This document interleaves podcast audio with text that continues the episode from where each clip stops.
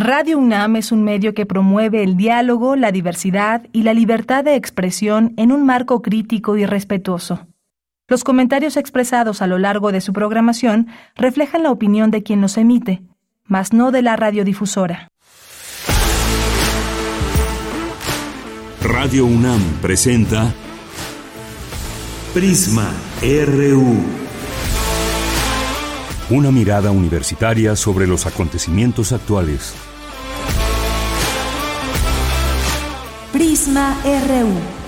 Relatamos al mundo.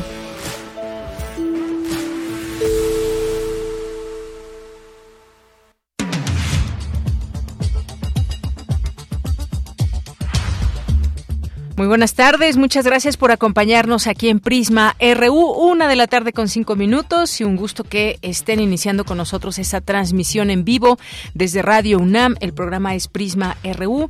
A nombre de todos, soy de Yanira Morán. ¿Y qué vamos a tener el día de hoy? Vamos a platicar sobre lo que acontece con este juicio contra García Luna, lo último que se sabe de los cinco millones de dólares que le acusó el rey Zambada de haber, eh, haberle dado a García Luna. Y bueno, pues la las declaraciones también que haría su esposa para en su defensa y la negativa del propio Genaro García Luna a pasar al estrado y eh, pues señalar lo que tenga que decir al respecto de todo este proceso y lo que ha escuchado decir en su contra. Vamos a hablar de ese tema con el periodista José Reveles que pues conoce mucho de estos de estos temas, ha seguido con mucha mucho interés los temas de violencia, inseguridad, abusos, corrupción oficiales y bueno, pues vamos a platicar con él de este tema. Y hoy que es Día del Amor y la Amistad, desde la psicología, cómo se observa este este día y sobre todo el amor, que provoca el amor en, en todas nosotras y nosotros. Vamos a platicar con la doctora Claudia Jaén Cortés, que es doctora en psicología, y pues el amor y la tecnología, por ejemplo, quien ha conocido a su verdadero amor a través de una aplicación, por ejemplo. Bueno, pues ya nos contarán, compartan sus, eh, sus experiencias sobre el tema del amor y, las aplicaciones. Y también vamos a tener, bueno, vamos a, platicar con Mariana Vega, que nos va a comentar sobre el nuevo número que está por llegar del periódico Goya Universitario. También tendremos en nuestra segunda hora una conversación con la doctora Gloria Soldevila. Vamos a platicar con ella sobre el Día contra el Cáncer Infantil. Hoy es martes de Poetas Errantes, de literatura, así que quédense aquí en este espacio informativo, en este martes 14 de febrero del año 2020. Y desde aquí, relatamos al mundo.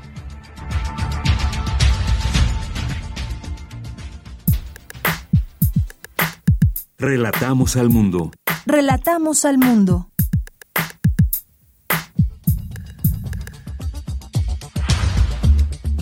Y en resumen, en la información universitaria, Elsa Beatriz García Bojorges rindió protesta como nueva integrante de la Junta de Patronos de la UNAM. La contadora pública certificada, quien sustituye a Otón Canales Treviño, manifestó su pleno compromiso con esta casa de estudios.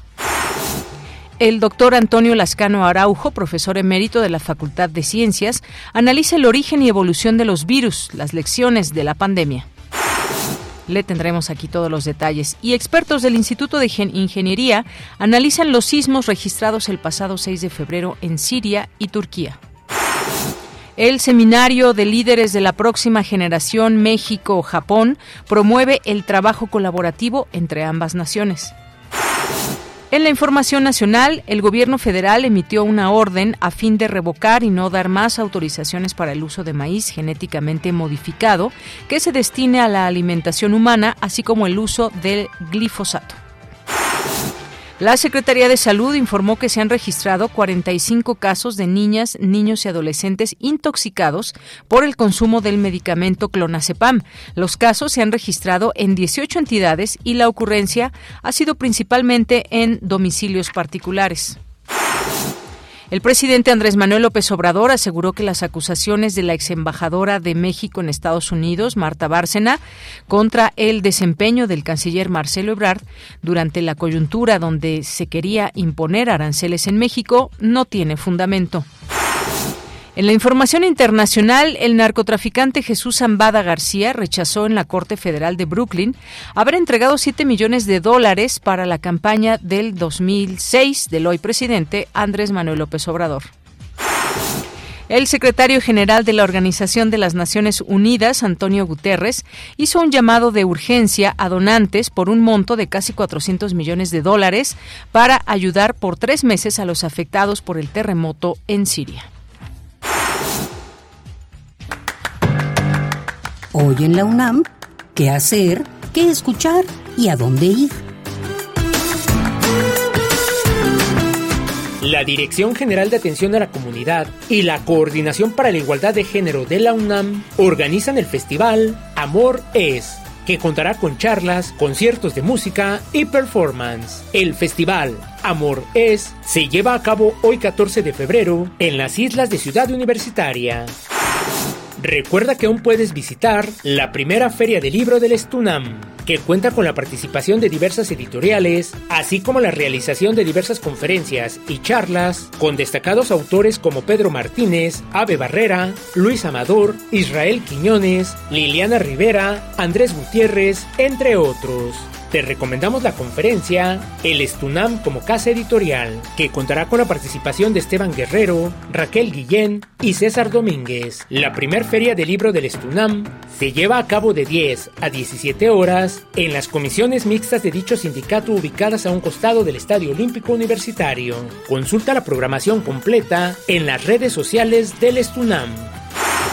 La antigua Academia de San Carlos te invita a visitar la exposición El principio de la contradicción, primera muestra individual del artista Francisco Ortiz, quien a través del lenguaje pictórico cuestiona la validación actual del arte. La muestra se compone por 25 piezas presentadas en dípticos y trípticos, denominados por su autor como comentario pictórico. La exposición El principio de la contradicción podrás visitarla de lunes a viernes de 10 a 18 horas en la Galería 3 de la antigua Academia de San Carlos, ubicada en calle Academia número 22, Colonia Centro. La entrada es libre, el aforo limitado y el uso de cubrebocas indispensable.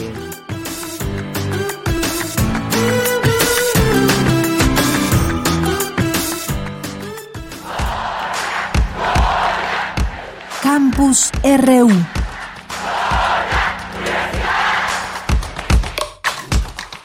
Bien, entramos a nuestro campus universitario en este día y me enlazo con mi compañera Virginia Sánchez. Investigadores del Instituto de Ingeniería analizan los sismos, los terremotos en Siria y en Turquía. ¿Qué tal, Vicky? Muy buenas tardes. Hola, Bella, ¿qué tal? Muy buenas tardes aquí al auditorio de Prisma RU.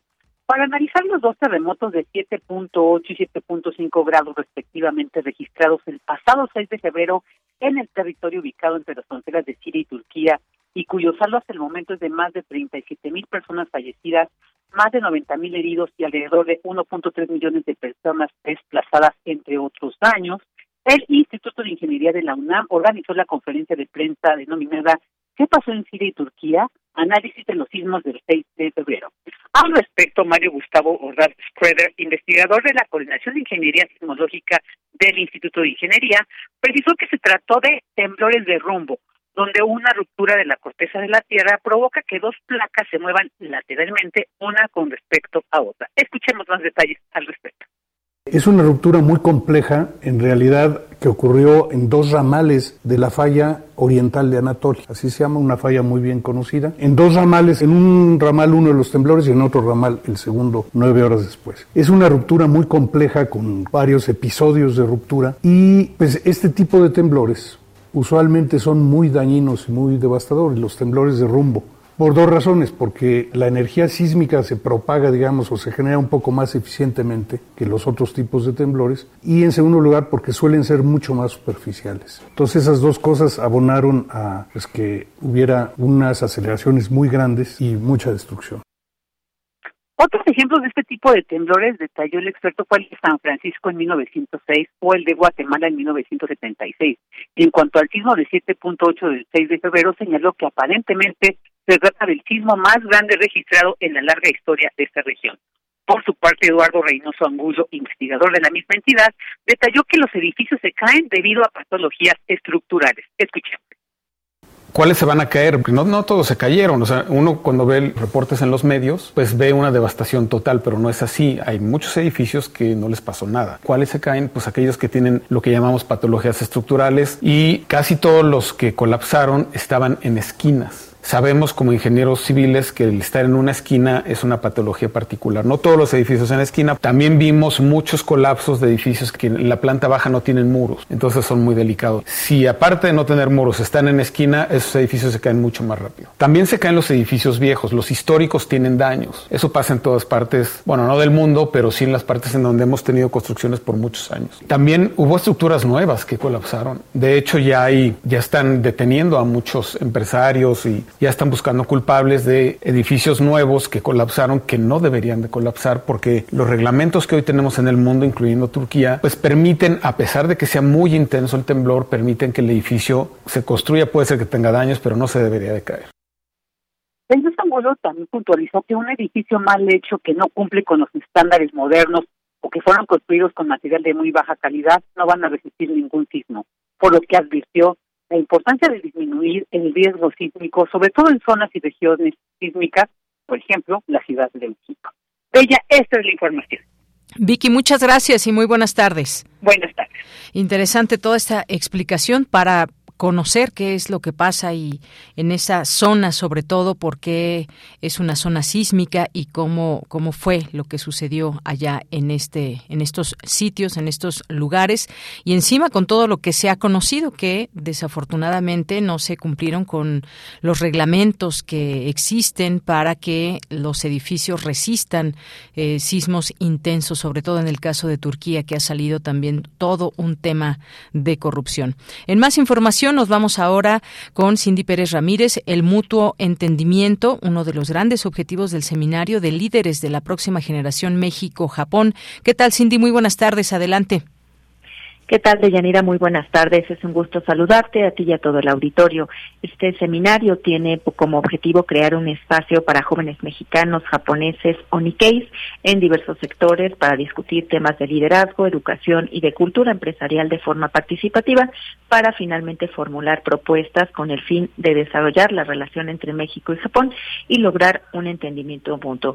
Durante la presentación realizada en la Facultad de Ciencias Políticas y Sociales de la UNAM de los resultados de esta séptima generación del Seminario de Líderes de la próxima generación México-Japón, Adán Arenas Becerril, jefe de la División de Estudios Profesionales de la entidad universitaria, dijo que en esta edición se trabajaron temas como el sincretismo cultural en la colaboración híbrida y la adaptación a un nuevo paradigma.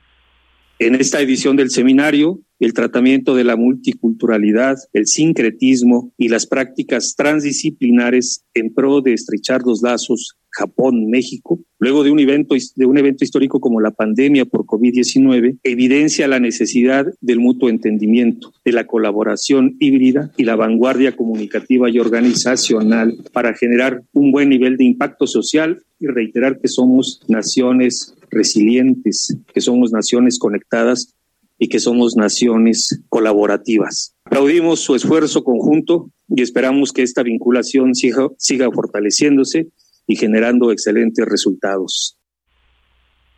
Por su parte, Toru Onu, director de Fundación Japón en México, detalló que en tres días de junio de 2022 los jóvenes trabajaron con intensos debates y conferencias con el objetivo de mejorar la comunicación y el ambiente.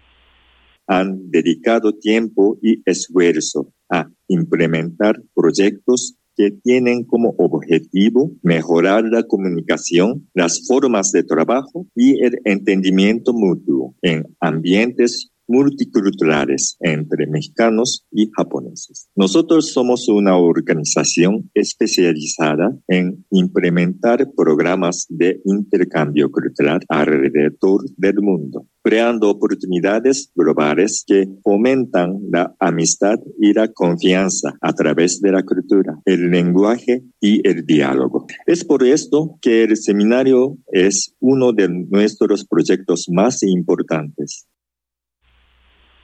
De Yanira, durante el seminario, los participantes ubican áreas de oportunidad de mejora, adquieren conocimientos e iniciativas de expertos invitados, de ex líderes de generaciones pasadas y de colaboradores para potencializar sus habilidades y así desarrollar propuestas concretas para implementarlas en su campo de trabajo con el fin de reducir la brecha cultural existente.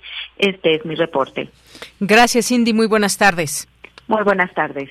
Bien, vamos ahora con Dulce García. El doctor Antonio Lascano Araujo, profesor emérito de la Facultad de Ciencias, dicta la conferencia Origen y Evolución de los Virus, las lecciones de la pandemia. ¿Qué tal, Dulce? Buenas tardes. Así es, Deyanira. Muy buenas tardes aquí al auditorio de Prisma RU. Deyanira, pues muchas preguntas en torno a este tema. Por ejemplo, ¿desde cuándo hemos vivido con los virus? ¿Qué papel tienen en la evolución de la vida? La respuesta a esta última tal vez incluso pareciera que se evidenció con la pandemia de COVID-19, pero todavía queda otra pregunta más. ¿Habrá más pandemias en un futuro cercano? Bueno, pues durante esta conferencia que bien nos comentabas ahorita en un inicio de Yanira, origen y evolución de los virus, las lecciones de la pandemia, el doctor Antonio Lascano, profesor emérito de la UNAM y miembro del Colegio Nacional, señaló que solemos pensar en los virus como algo que tiene una pésima reputación pero que la mayoría de ellos no son patógenos. Dijo que la naturaleza de los virus es cambiante, pues se replican, mutan y evolucionan. Escuchemos de qué manera. Y aunque parezca extraño, en esos meteoritos, bueno, eso todos lo sabemos, encontramos aminoácidos, no todos, eh, encontramos bases púricas, bases pirimídicas. Lo que es extraordinariamente sorprendente es el hecho de que encontramos ribosa y desoxirribosa en los meteoritos. Encontramos los derivados de los azúcares que vemos en los ácidos nucleicos y esto me está diciendo que en el sistema solar primitivo había este tipo de síntesis químicas. Eh, y desde luego puedo hacer experimentos como el experimento de Miller que me dan una idea en el laboratorio de lo que pudo haber ocurrido en la Tierra primitiva. Y bueno, de Yanira, en ese sentido, el doctor Antonio Lascano destacó que la pandemia por COVID-19 dejó ver que el trabajo de investigación biomédica puede llegar a ser multidisciplinario e incluso que es necesario. Escuchemos nuevamente sus palabras.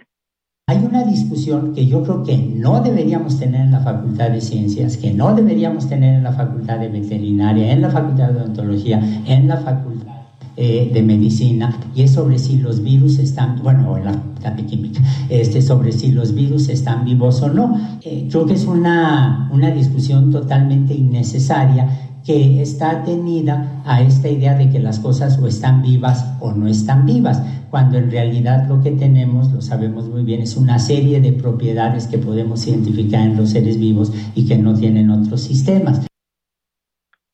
Deyanira finalmente dijo que la única manera de reducir los daños de futuras pandemias es conociendo a los virus, pero también logrando un mayor control de la caza y el tráfico de especies, además de frenar la destrucción de selvas y hábitats naturales.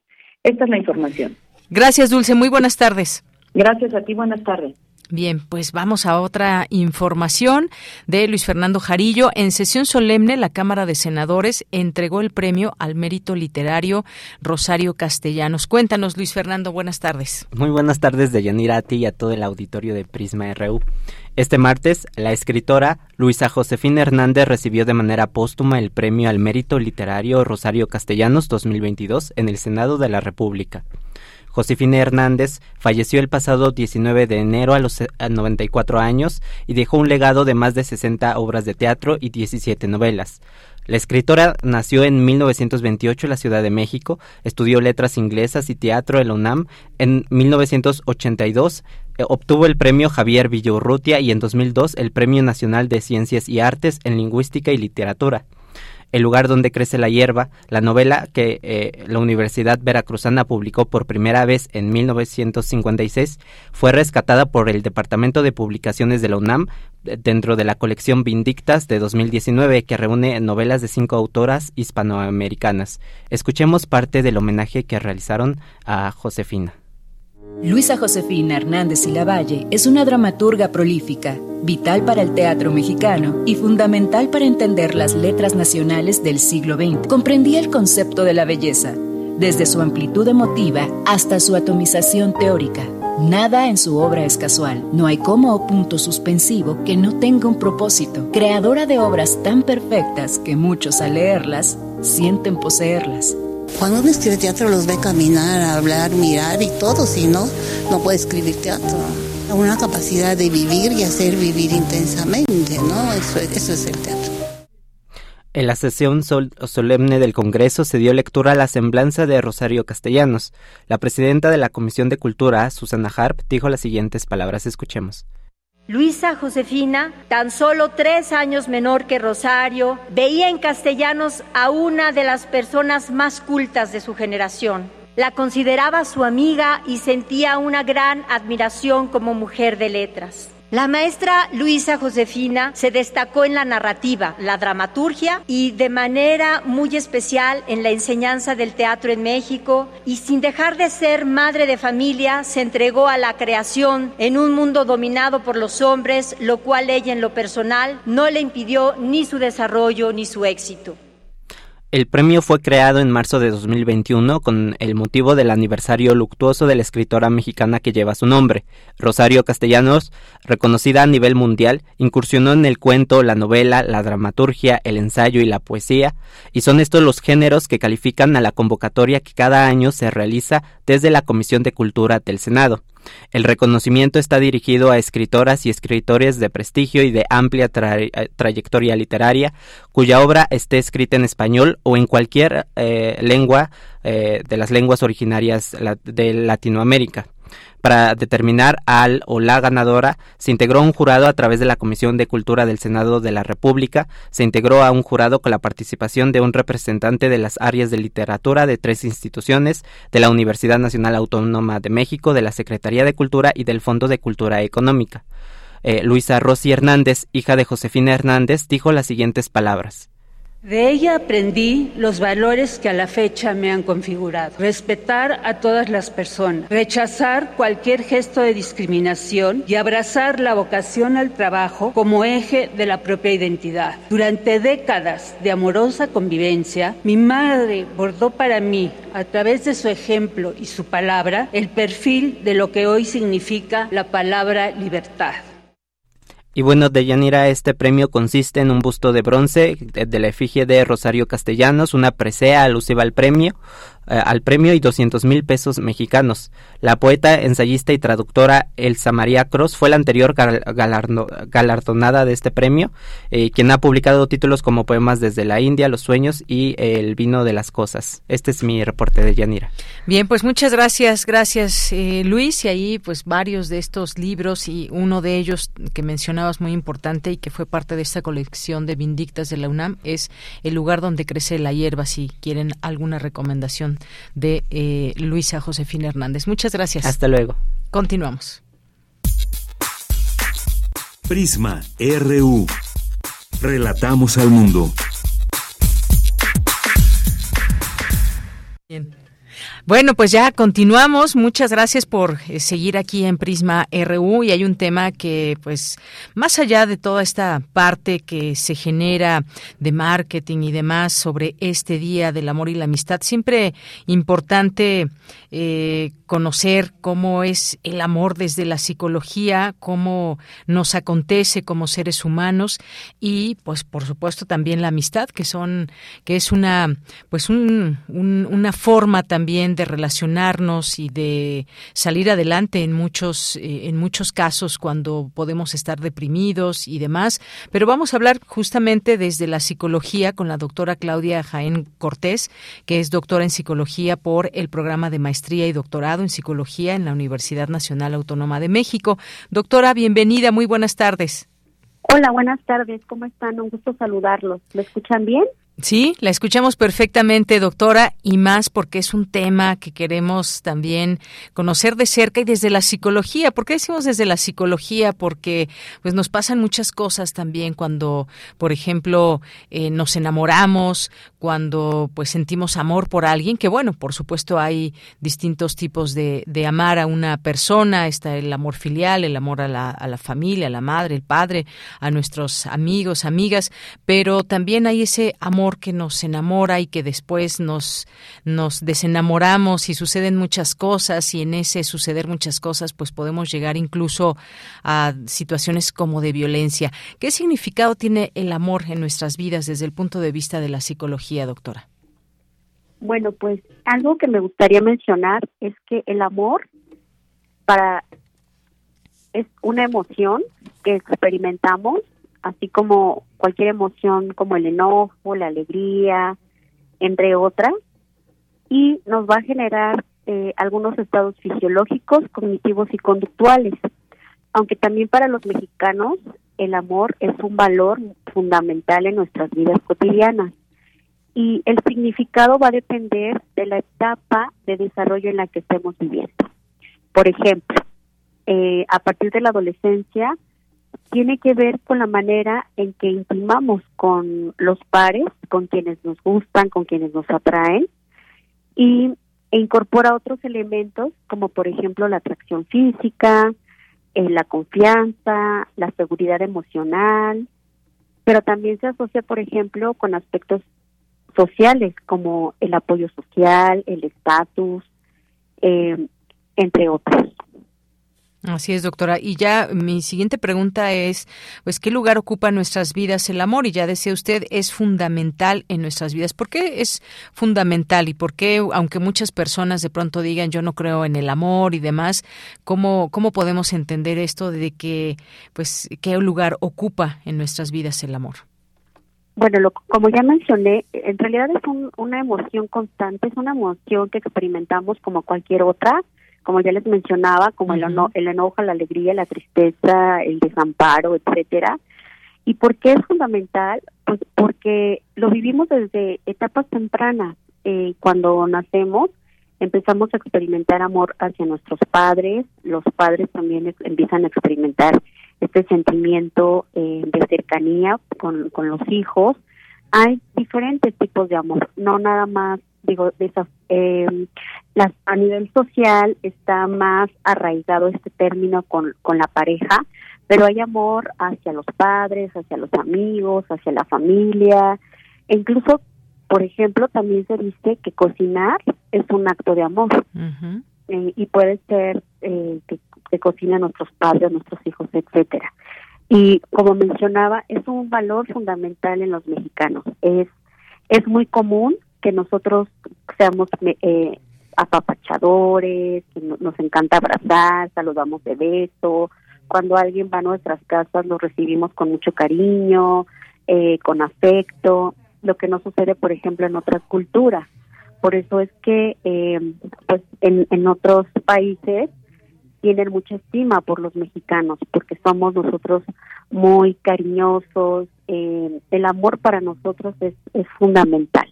Y pues como ya mencionaba yo, está en, diferentes aristas de nuestras vidas, eh, no únicamente está limitado a vivirlo con la pareja, sino también podemos sentir amor por nuestros amigos o amigas y, por, por, por nuestros seres cercanos. Eh, así nos caracterizamos los mexicanos, ¿no? Por ser muy apapachadores.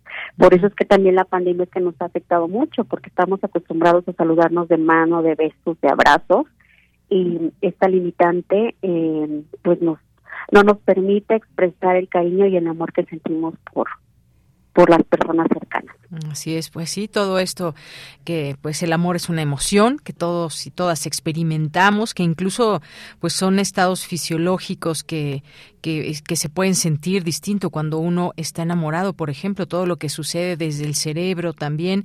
Ahora bien, ¿de qué depende, doctora, cómo entendemos el amor? Es decir, desde el amor pueden nacer relaciones muy profundas, importantes, sanas, lo que llamamos un amor sano, tienen una relación sana entre los seres humanos, pero también eh, muchas veces en nombre del amor, desafortunadamente, nacen relaciones de violencia, no se, no se entiende quizás del todo lo que significa esta palabra? ¿De qué depende cómo, cómo podamos entender, cómo usted entiende el amor, cómo lo entiendo yo, cómo lo entiende la persona de enfrente?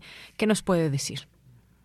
Bueno, pues eh, las personas no nada más entendemos, sino también manifestamos el amor a través de los procesos de socialización y endoculturación.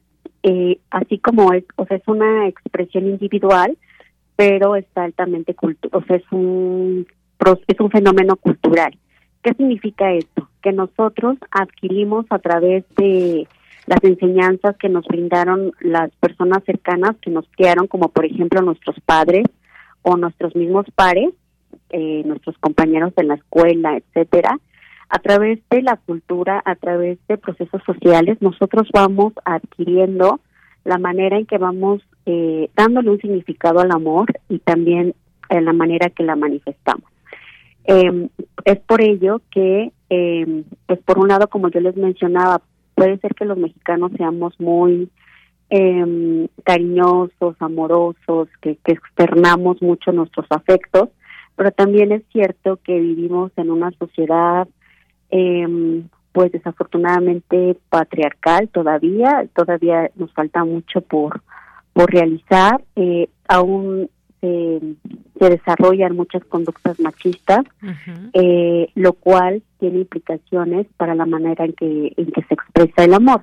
Y es por eso que se dan muchas, eh, muchas situaciones de violencia de pareja, eh, porque por un lado eh, hemos aprendido que una manera de resolver los conflictos, que una manera de resolver los problemas en la vida cotidiana es a través de la agresión. eh, y, lo, y, esto, y esta, este aprendizaje que ya que, que, adquirimos a través de observar a otros, que, que, adquirimos a través incluso de medios, de los medios de difusión, etcétera, pues lo aplicamos a nuestra vida cotidiana, ¿no? Este, y por otro lado, eh, también tenemos muchas ideas y mitos vinculados con la manera eh, en que debemos expresar y recibir amor. Uh -huh. Entonces, lo que para unos es eh, amor, podría, o sea, hay mitos vinculados con el amor como de el amor lo vence todo, el uh -huh. amor lo puede todo, eh, con amor yo voy a poder cambiar a mi pareja, etcétera, pero entonces justamente tiene que ver con estos, con estos mitos y con estos estereotipos, con estas ideas eh, uh -huh que se tienen acerca del amor romántico. Es claro. por esto que es muy importante empezar a modificar estos patrones de cómo nos relacionamos, eh, adquirir habilidades de responsabilidad afectiva, por supuesto, uh -huh. y aprender a establecer límites y desarrollar el amor propio y la autoestima, por supuesto, para para empezar a desmitificar estas creencias acerca del amor y empezar a crear relaciones afectivas eh, más saludables. Claro, pues sí, es un tema muy extenso, lo podemos entender también de distintas maneras y al final de cuentas, al ser procesos de socialización, pues puede haber también ciertos entendimientos, además de que hay estereotipos, quizás el amor en un de un país a otro, esas formas de relacionarse, no el sentimiento en sí, las formas de relacionarse, pues tienen algunos algunos cambios y mucho se decía en algún momento que teníamos aquí en México muchos estereotipos y que aprendíamos mal del amor por ejemplo, en muchas, a través de muchas telenovelas. Pero bueno, doctora, ahora quiero pasar a este tema. ¿Qué opina de la combinación de amor y tecnología? ¿Cómo se vive hoy el amor, por ejemplo, desde las aplicaciones? Ahora tenemos muchas apps que seguramente algunas personas de nuestro público han conocido o han utilizado incluso, pero ¿cómo vivimos esta, esta parte también ahora, eh, digamos, amor en los tiempos de tecnología? Bueno, pues Efectivamente, el uso de los medios electrónicos, el uso de las redes sociales, ha tenido un impacto muy importante en la manera en que ahora interactúan eh, las parejas. Antes, para tener una cita, teníamos que concertarlo cara a cara o teníamos que, si acaso, por teléfono, ¿no? Pero ahora, incluso ya podemos conocer a personas, podemos establecer relaciones de pareja a través de aplicaciones, eh, eh, como usted bien menciona y eh, pues cada vez somos más las personas que tenemos acceso a un smartphone, a, un teléfono inteligente, a, a, las redes sociales, al internet. Cada vez eh, las estadísticas que, que se anuncian en, en, las encuestas nacionales indican que cada vez más personas, desde niños, adolescentes, tenemos acceso a estas aplicaciones, a estos medios tecnológicos. Por ende, la manera en que se comunican e interactúan las parejas, por supuesto que está que está cambiando. Ya existen nuevas eh, maneras, ya no se necesita la presencia física para establecer una relación, ya puedes, ya, ya las parejas pueden estar en diferentes ubicaciones geográficas, por ejemplo, se pueden hacer eh, ya la, la, principal vía de comunicación de las parejas es por por chat o puede ser por videollamada uh -huh. e incluso como ya mencionamos en unos momentos pues ya podemos hasta conseguir una pareja a través de aplicaciones uh -huh. lo lo que puede traer beneficio o para, para evitar el distanciamiento eh, emocional podría ser, pero sí, se, sí hay una implicación en el, en, en el acercamiento físico, que es fundamental para las relaciones. Y pues el uso de la tecnología, aparte de que ha cambiado la manera en que interactúan las parejas y, y la manera en que se expresan, que existen nuevas prácticas como por ejemplo el sexting, que es eh, tener intimidad sexual con la pareja a través de, de las redes sociales. Eh, también hay em, algunas situaciones que pudieran generar abuso. Eh, ya existe, por ejemplo, algunas prácticas como el gosteo, eh, el cibercontrol, el monitoreo excesivo, el, el, estar estoqueando, que es un término anglosajón de estar acechando a la pareja a través de estos medios. Entonces, presupone, al igual que para cualquier persona, eh, ventajas, pero también algunas desventajas vinculadas con la violencia que se ejerce a través de medios electrónicos. Y bueno, por último, doctora, eh, pues leía yo por la mañana que existe el padecimiento de corazón roto. ¿Esto qué significa? ¿Tiene que ver con todo eso que pensamos cuando decimos me rompieron el corazón o tiene que ver mm, eh, con un padecimiento como tal? Bueno, pues eh, cualquier exacerbación emocional, como ya mencionaba yo, el amor pues es una emoción. Y lo que has encontrado es que no es saludable eh, expresar una emoción de manera ah, muy intensa y de tiempo muy prolongado porque nos puede ocasionar daños eh, fisiológicos en el organismo, cualquier emoción puede ser o cualquier estado, puede ser por ejemplo el estrés, puede ser el enojo, la ira, y también sentir el, el, amor en, de manera desacerbada, perdón, exacerbada y, de manera muy intensa, pues puede tener implicaciones para, para el organismo, para el individuo y ocasionar algunas alteraciones, eh, no nada más en el corazón, bueno, no nada más a nivel eh, sistema cardiovascular, sino también en otras áreas.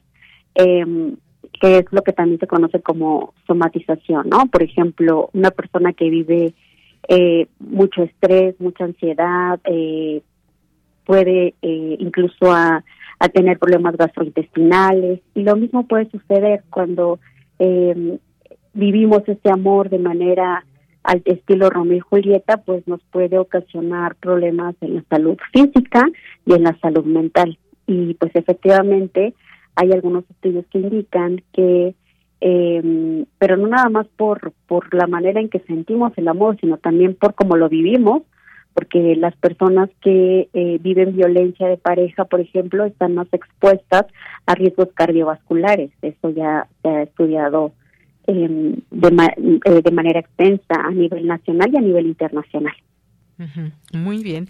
Bueno, pues doctora, muchas gracias. Gracias por comentarnos sobre estos, eh, estos temas hoy, justamente en donde mucha gente hace alusión al Día del Amor y la Amistad o lo festejan como tal y de pronto también tenemos toda esta parte del marketing y del negocio por este día. Pero más allá de todo, siempre importante reflexionar sobre estos temas, sobre qué lugar ocupa el amor en mi vida, qué tipo de amor y todo esto también de la tecnología, tener mucho cuidado porque también se habla, y son cifras que da el Consejo Ciudadano, advierte que en esta fecha aumentan sextorsiones, estafas amorosas y ciberdelitos. No perder de vista todo esto y de pronto, pues también los engaños que llegan con el nombre de amor y que desafortunadamente tenemos problema de trata de personas, por ejemplo, y muchos otros problemas también que pues atañen a, a mujeres, incluso pues muy chicas, menores de edad.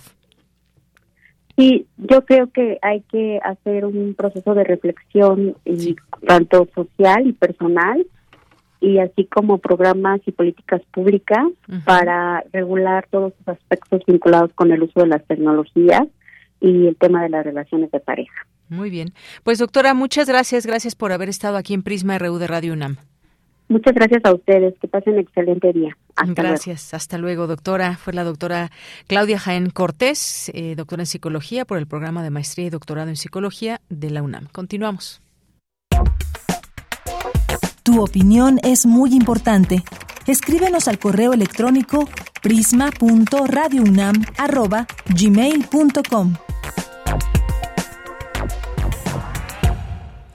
Bien, continuamos. Vamos a platicar ahora de lo último que ha acontecido y qué giros ha dado o no el juicio contra Genaro García Luna.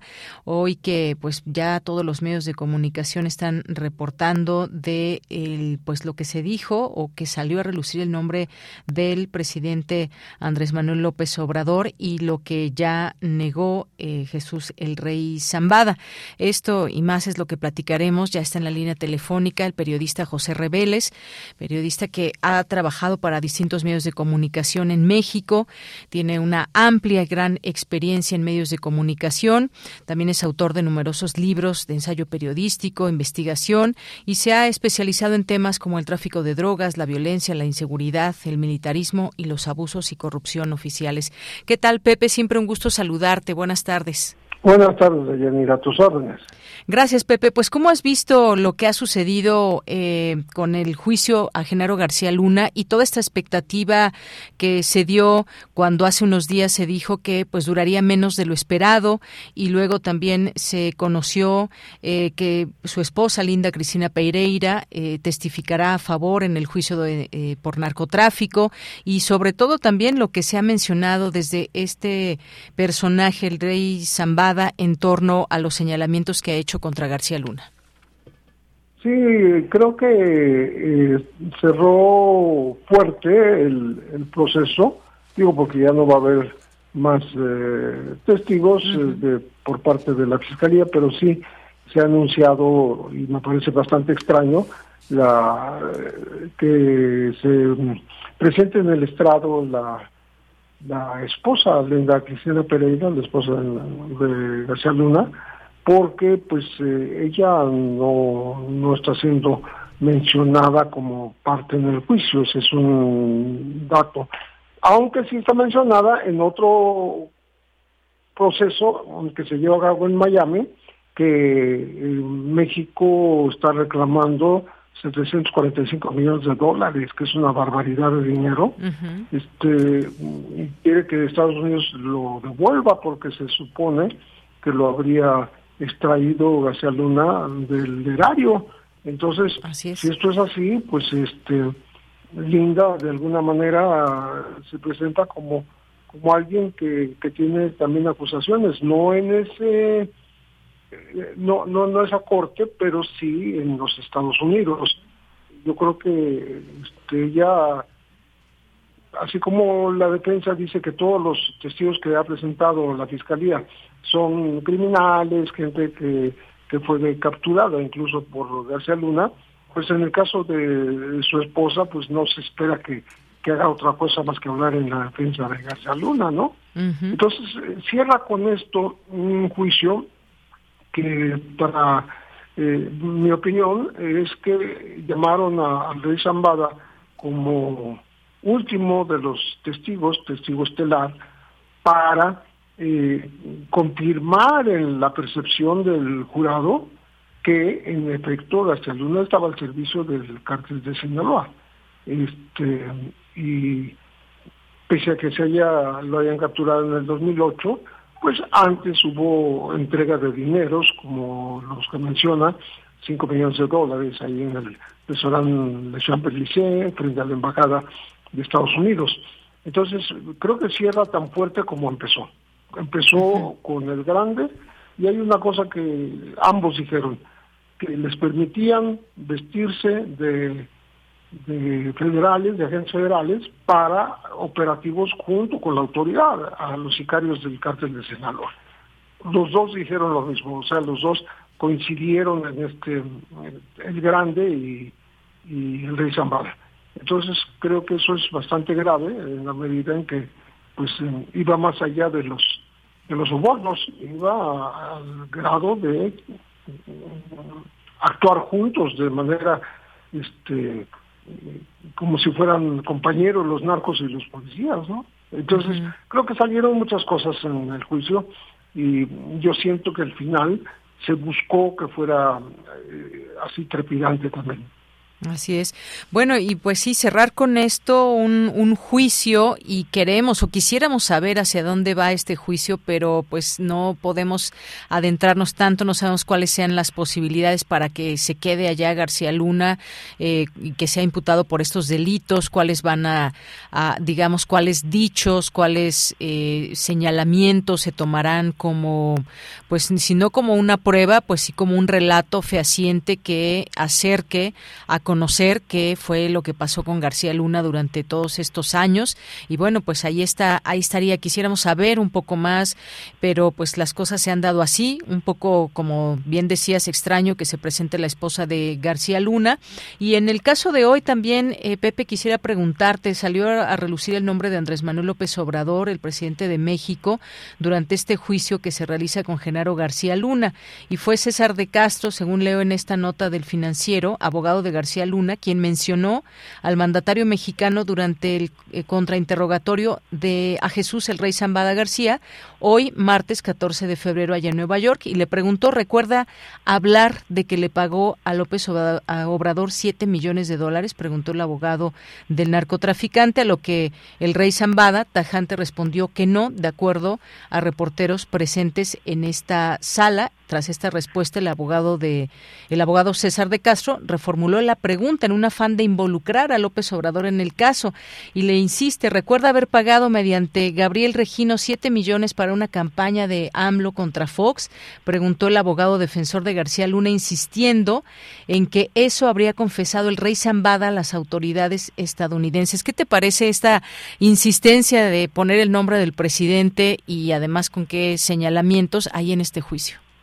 Pues es, es una, una forma de quitarle credibilidad a, los testigos, ¿no? Eh, incluido esto, porque las fechas eh, incluso no, no, no cuadran. No dan para, para una cosa así.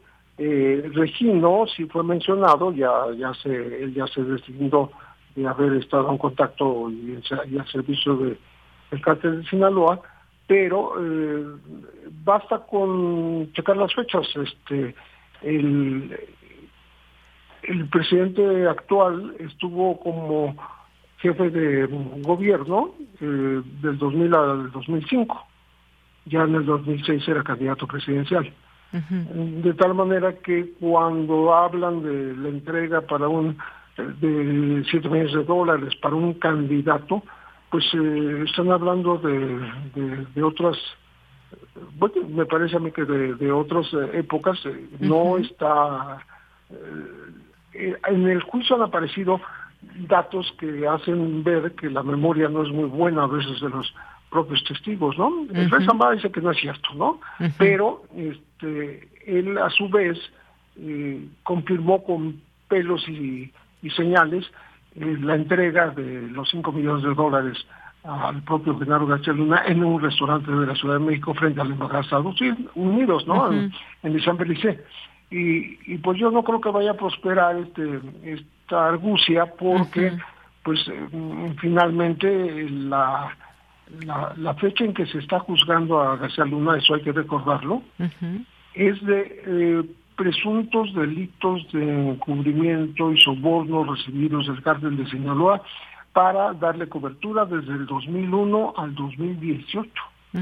Y justamente en 2018 ya sale del rango eh, que abarca este proceso, eh, porque eh, también el, pertenecer a una organización, criminal permanente y el, mentirle a la autoridad de, de los Estados Unidos con respecto de cuando pidió su ciudadanía con respecto a que nunca había cometido delitos. Bueno, eh, lo, lo, importante aquí a señalar es que este, este presunto eh, pues involucramiento de, autoridades este, mexicanas eh, se refiere más al, al tema federal no al local. En el local como que fue muy, muy de pasada, en donde se mencionó, y no parece tener algún sustento específico, ¿no? Yo así lo veo. Creo que eh, no, no hay intención del, jurado de sentar en, el banquillo de los acusados ninguno de los expresidentes, eh, desde Vicente Fox, Felipe Calderón y Enrique Peña Nieto, y mucho menos ahora el actual presidente. Así, lo veo yo. Entonces son digamos que versiones que se manejan dentro del juzgado, pero ahí mismo se, se, están desmintiendo. Exactamente. Bueno, pues sí, no, no podía dejar de mencionarlo, esto que me parece importante, sobre todo como lo relatan que lo hizo el, uno de los abogados defensores de García Luna, que ya le había preguntado eh, y después le vuelve, le vuelve a insistir en que en que si recuerda haber pagado mediante Gabriel Regino estos 7 millones a la campaña de López Obrador, una, para una campaña de López Obrador contra Fox, y luego eh, pues dice, sí recuerdo que le pagué a Gabriel Regino, pero no para López Obrador, aseguró, y le insiste, dice aquí eh, el financiero, no recuerda haber dicho que pagó a AMLO para su campaña contra Fox, reiteró desesperadamente el abogado, es la palabra que utiliza aquí el financiero para, para comentar esto, para escribir o relatar esto. Dice, no podría haber dicho eso porque no es cierto, sentenció Zambada.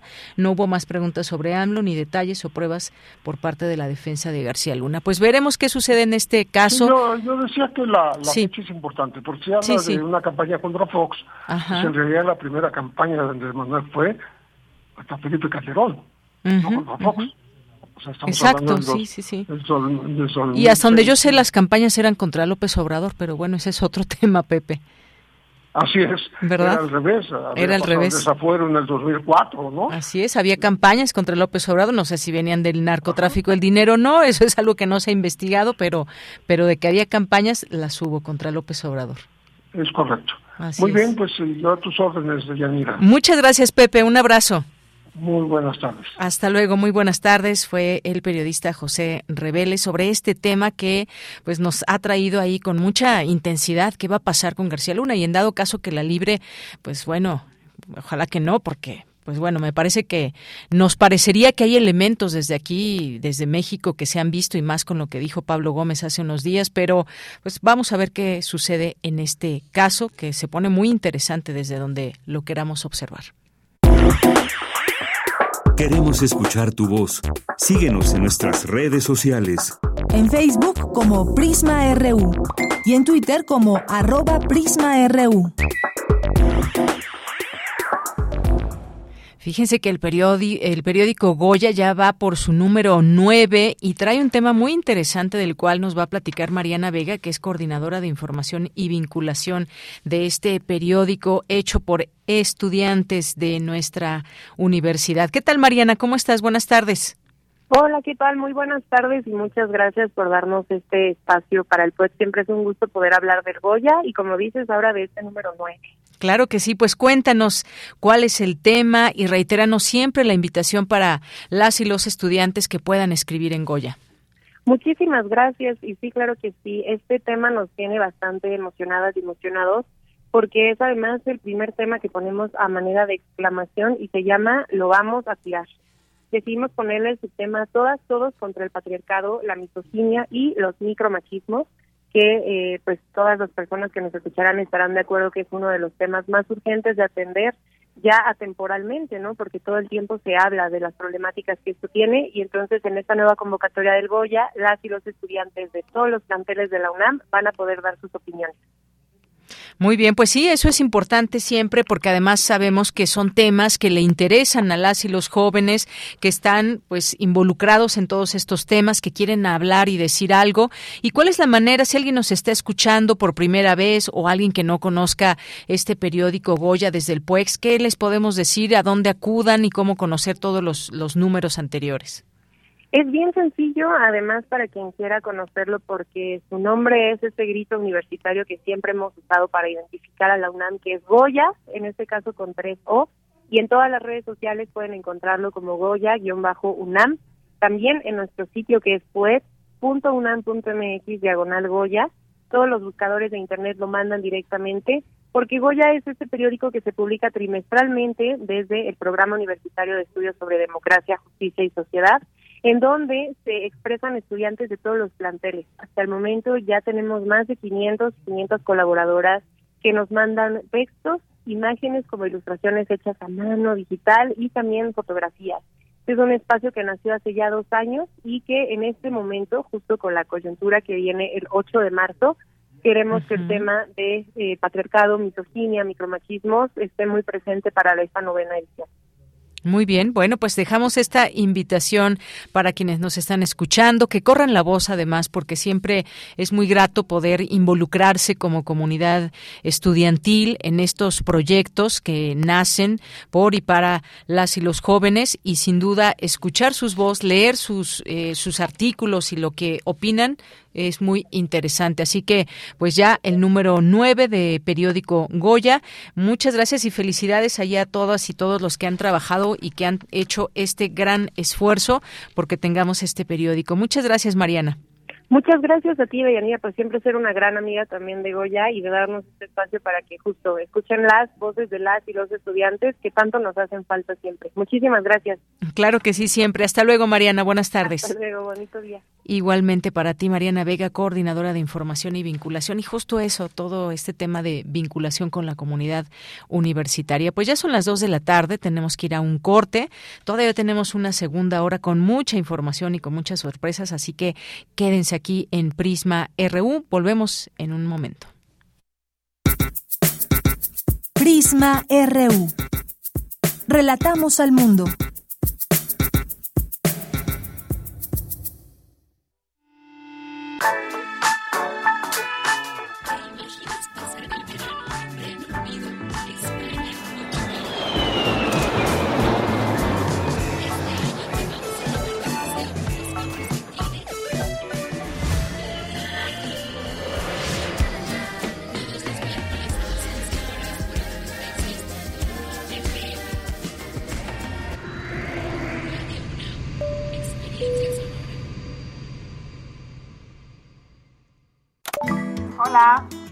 Hola, Julie. Hermana, te voy a hacer una pregunta. ¿Por qué es valioso que tengas tu INE aunque vivas en los Estados Unidos? Por ti, por mi familia, porque amo México. El INE es una identificación, es mi voz. Además me permite votar. Si tienes familiares o amigos que vivan en el extranjero, diles que tramiten su INE. Es gratis. Mi INE es valioso porque es mi voz en México. Raticida, gasolina, ácido sulfúrico, amoníaco, acetona.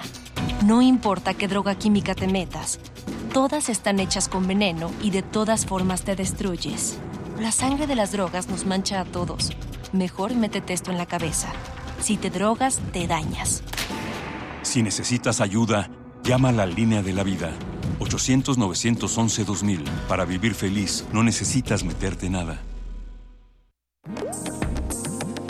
Las historias concluyen, las palabras vuelan, los escritos se malinterpretan y los sonidos permanecen. Hacia el tema de la escucha en general de documental sonoro. Todo va en el mismo sentido y ese sentido es que pues hay más producciones sonoras, más historias para escuchar, más gente que quiera hacer esto. La UNESCO señaló que tienen valor patrimonial las producciones radiofónicas. Tenemos una identidad en común, tenemos sonidos que nos hermanan y queremos contarnos desde nuestra especificidad, además comparte una lengua. Radio UNAM te invita a escuchar la serie que conjuga el arte y el periodismo en un mismo género.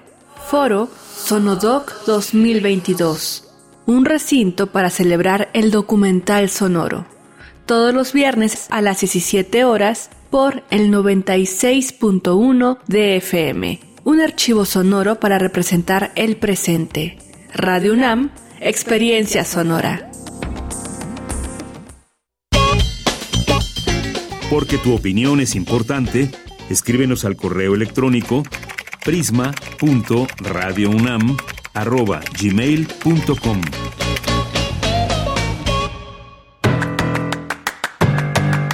Mañana en la UNAM, ¿qué hacer? ¿Qué escuchar? ¿Y a dónde ir? El Museo Experimental El Eco te invita a visitar sus tres nuevas exposiciones, Tantra, Orgasmos en el Fondo y Archivo Vivo. El Eco, Memoria Visual. 1953-2023. El horario de visitas de miércoles a domingo de 11 a 18 horas. El Museo Experimental El Eco se encuentra ubicado en calle Sullivan número 43, Colonia San Rafael. Para mayores informes consulta sus redes sociales o su sitio oficial.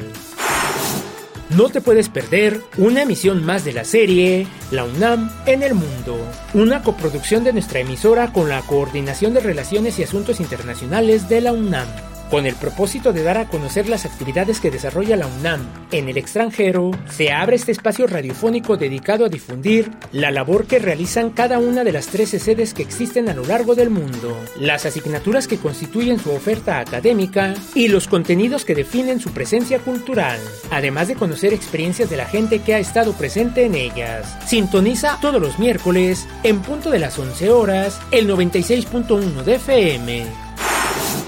La Casa Universitaria del Libro de la UNAM organiza el curso presencial Mujeres Libertarias. La revolución tiene rostro de mujer, que será impartido por Claudia Posadas, escritora y gestora cultural. Dicho curso busca sensibilizar sobre el aporte de conciencia de mujeres históricas y se llevará a cabo los días miércoles de 16 a 18 horas del 22 de febrero al 24 de mayo de 2023. Y recuerda, si utilizamos cubrebocas, nos cuidamos todos. Para Prisma RU, Daniel Olivares Aranda.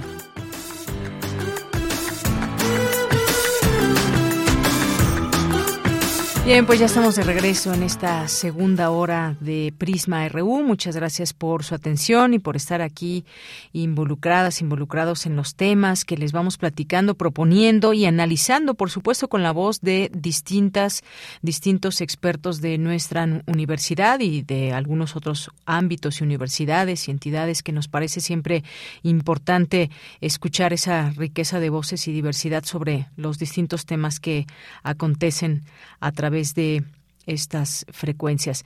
Y bueno sobre todo en los temas en los temas coyunturales. Y pues muchas gracias a quienes están también presentes en nuestras redes sociales. Siempre un gusto saber que están ahí que nos escriban que se toman su tiempo para poder escribirnos en este espacio.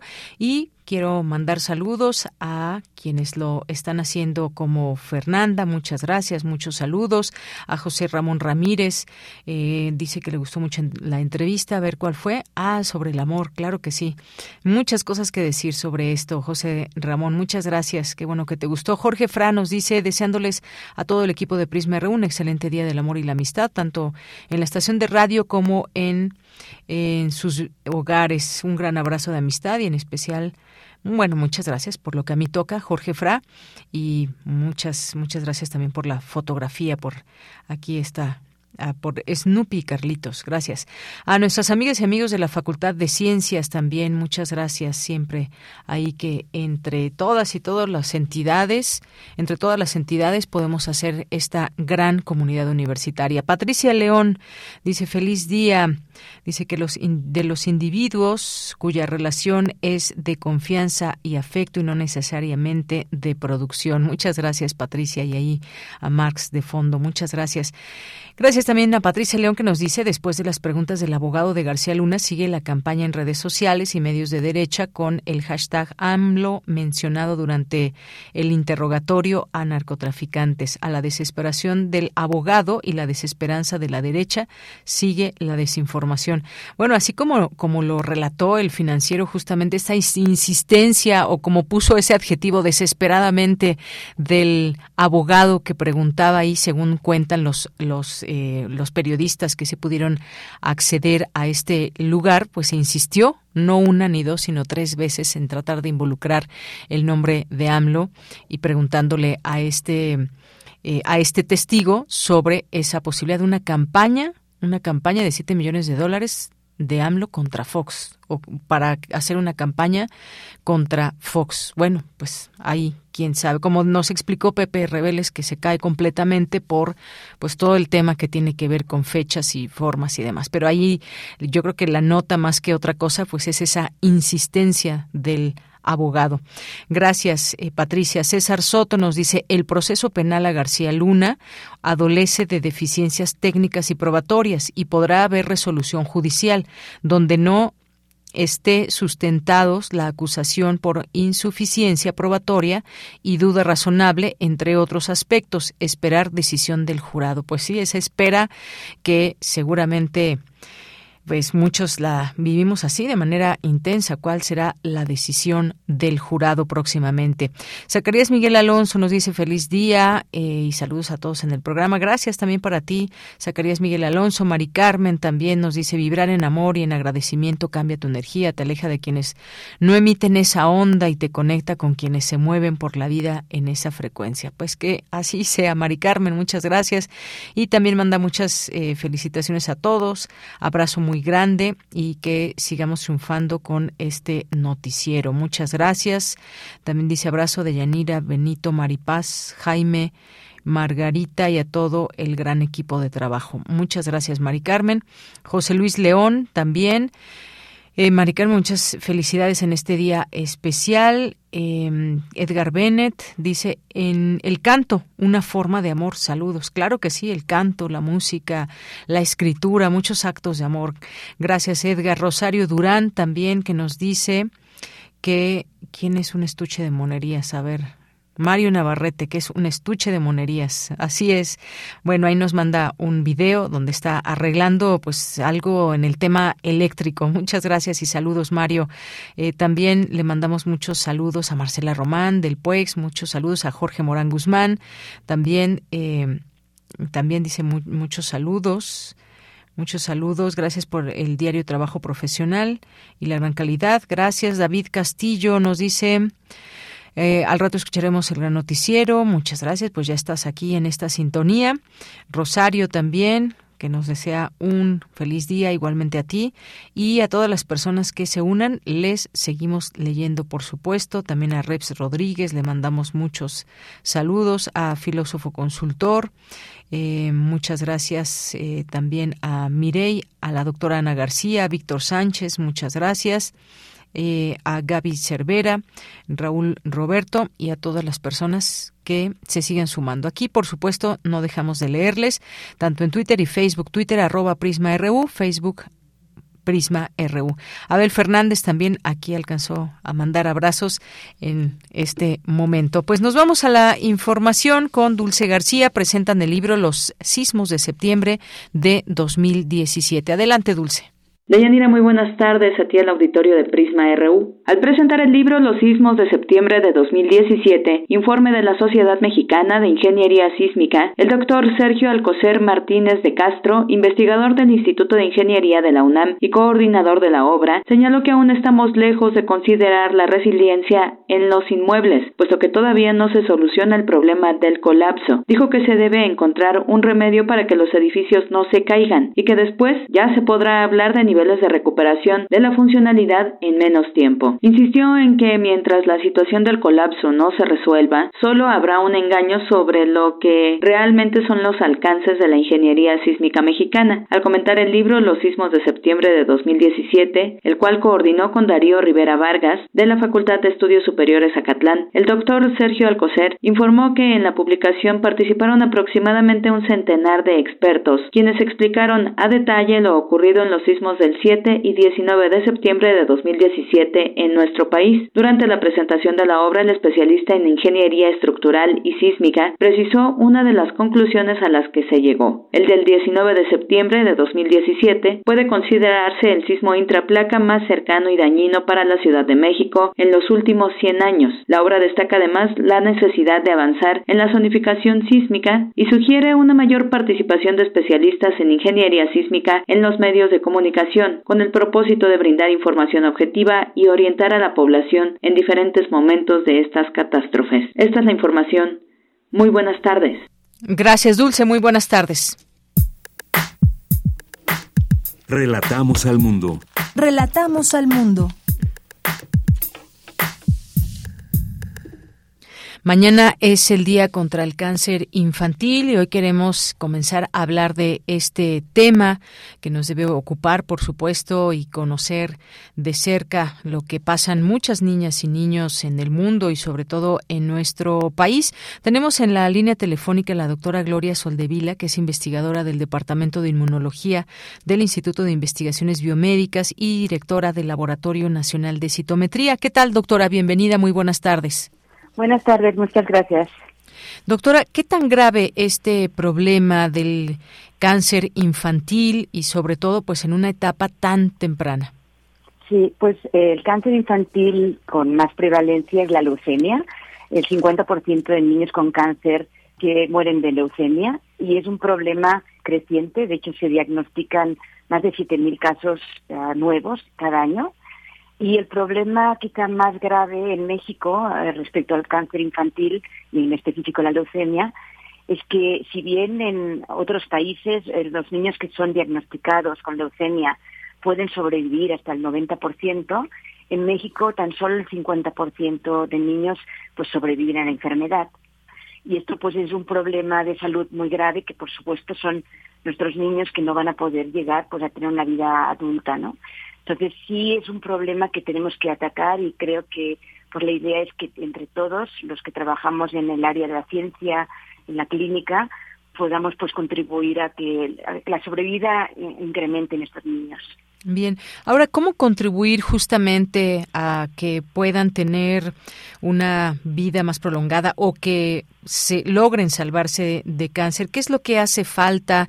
Eh, ¿Hacen falta tratamientos? ¿Hace falta investigación? ¿Hace falta? ¿Qué hace falta, doctora? Sí, pues lo lo que creo que es una, un, un dato importante es el hecho de que los niños, si se diagnostican a tiempo y con un diagnóstico certero, preciso, sí pueden recibir un diagnóstico que sea apropiado. Es decir, el, apoyo al diagnóstico, que se puede hacer con diferentes metodologías, incluidas las que hacemos nosotros, que es la citometría de flujo, permiten que las diferentes células que se, digamos, se transforman, son las células neoplásicas o, leucémicas, puedan ser identificadas de manera muy precisa y se identifique el tipo de marcador que nos, eh, nos dice cuál es la alteración que tiene la célula y por tanto cuál es el mejor tratamiento. Es decir, es tan heterogénea la enfermedad que es necesario ir como a, un detalle de el tipo de leucemia y no solamente eh, los marcadores que expresan, sino también si se trata de una leucemia en diferentes estadios de maduración. Las células leucémicas se generan en la médula ósea. La médula ósea es fundamental para desarrollar todo el sistema inmune todo el sistema de, por ejemplo, las plaquetas, las células blancas. Si no tenemos una célula, una médula ósea que funcione, todas las funciones derivadas de estas células se pueden pues eh, alterar. Entonces, una de, las ah, principales causas por las cuales los niños finalmente mueren es porque se deteriora tal la función normal de las células blancas y del resto del sistema hematopoyético que no tienen un buen funcionamiento y al revés, las células leucémicas pasan a ocupar este nicho donde normalmente trabajan las células normales. Entonces, pues esto requiere de muchas, digamos, una, una, una acción desde varios puntos de vista, desde la investigación básica, que nos va a permitir entender por qué la célula se vuelve neoplásica o porque es resistente a fármacos o porque hay ciertas mutaciones que hacen que el pronóstico sea peor, porque esto sí depende mucho de qué tipo de alteraciones tiene la célula leucémica, pero también de poder identificar la leucemia a tiempo y apoyar a los clínicos para que puedan ellos eh, decidir el tratamiento idóneo. Tenemos tecnología, sí, nos hace falta más apoyo. Por supuesto, una de las herramientas que utilizamos nosotros en el Laboratorio Nacional son estos eh, instrumentos muy complejos que se llaman citómetros de flujo, que pueden analizar hasta 20, 30 moléculas en la misma célula leucémica para identificar la variedad o el tipo de leucemia que tenemos. Pero estos equipos son caros, el, la metodología es también cara, los reactivos son caros y por tanto tenemos que tener el apoyo también de las autoridades y, de, del, digamos, el gobierno, de la SOT, la gente que realmente puede hacer un impacto grande a nivel de salud para que nos apoyen en esta iniciativa. Desde la UNAM, evidentemente, somos eh, investigadores, docentes y además somos en una universidad que estamos muy conscientes de que tenemos que dar apoyo a la sociedad mexicana y por eso creemos que además de hacer eh, investigación básica, podemos hacer un, digamos, una donación o una aportación más directa a los niños, ofreciéndoles el apoyo con un diagnóstico, sobre todo aquellos niños que no tienen suficientes recursos, ¿no? Que el gran problema es no, no no no poder hacerlo, sino que los niños no saben o no pueden alcanzar los lugares donde pueden llevar a cabo estos estudios. Claro, pues sí, esos recursos que muchas veces no cuentan con los recursos, incluso cuando se tienen casos, por ejemplo, que están alejados de hospitales y demás para recibir su tratamiento. Por supuesto, también para el sistema de salud son tratamientos caros, pero no se puede dejar esto en ningún momento en el olvido. Ahora bien, ¿qué, qué se ha, digamos, eh, ido conociendo a lo largo del tiempo respecto a causas, doctora? Muchas veces se habla de que puede ser hereditario, pero ¿qué se ha identificado a lo largo de los años? Sí, hay muchísimas causas que pueden coadyuvar en la inducción de o la digamos el establecimiento de la leucemia. Evidentemente, como cualquier otro cáncer, hay siempre una una base genética que tiene que ver con alteraciones en genes, en oncogenes que dejan de, estar regulados o genes supresores del cáncer que, que se inhiben y por tanto hay ciertas moléculas que se empiezan a sobreexpresar o a disminuir y esto conlleva que la célula se vuelve, digamos, totalmente descontrolada en cuanto a su crecimiento y puede invadir otras áreas del cuerpo, pero también hay ah, un ambiente que no viene ah, Mm, predispuesto genéticamente, sino que ahora hay mucho, mucha atención a la parte del entorno, ¿no? El entorno, estamos todos sujetos a radiación, a, químicos, a, diferentes, eh,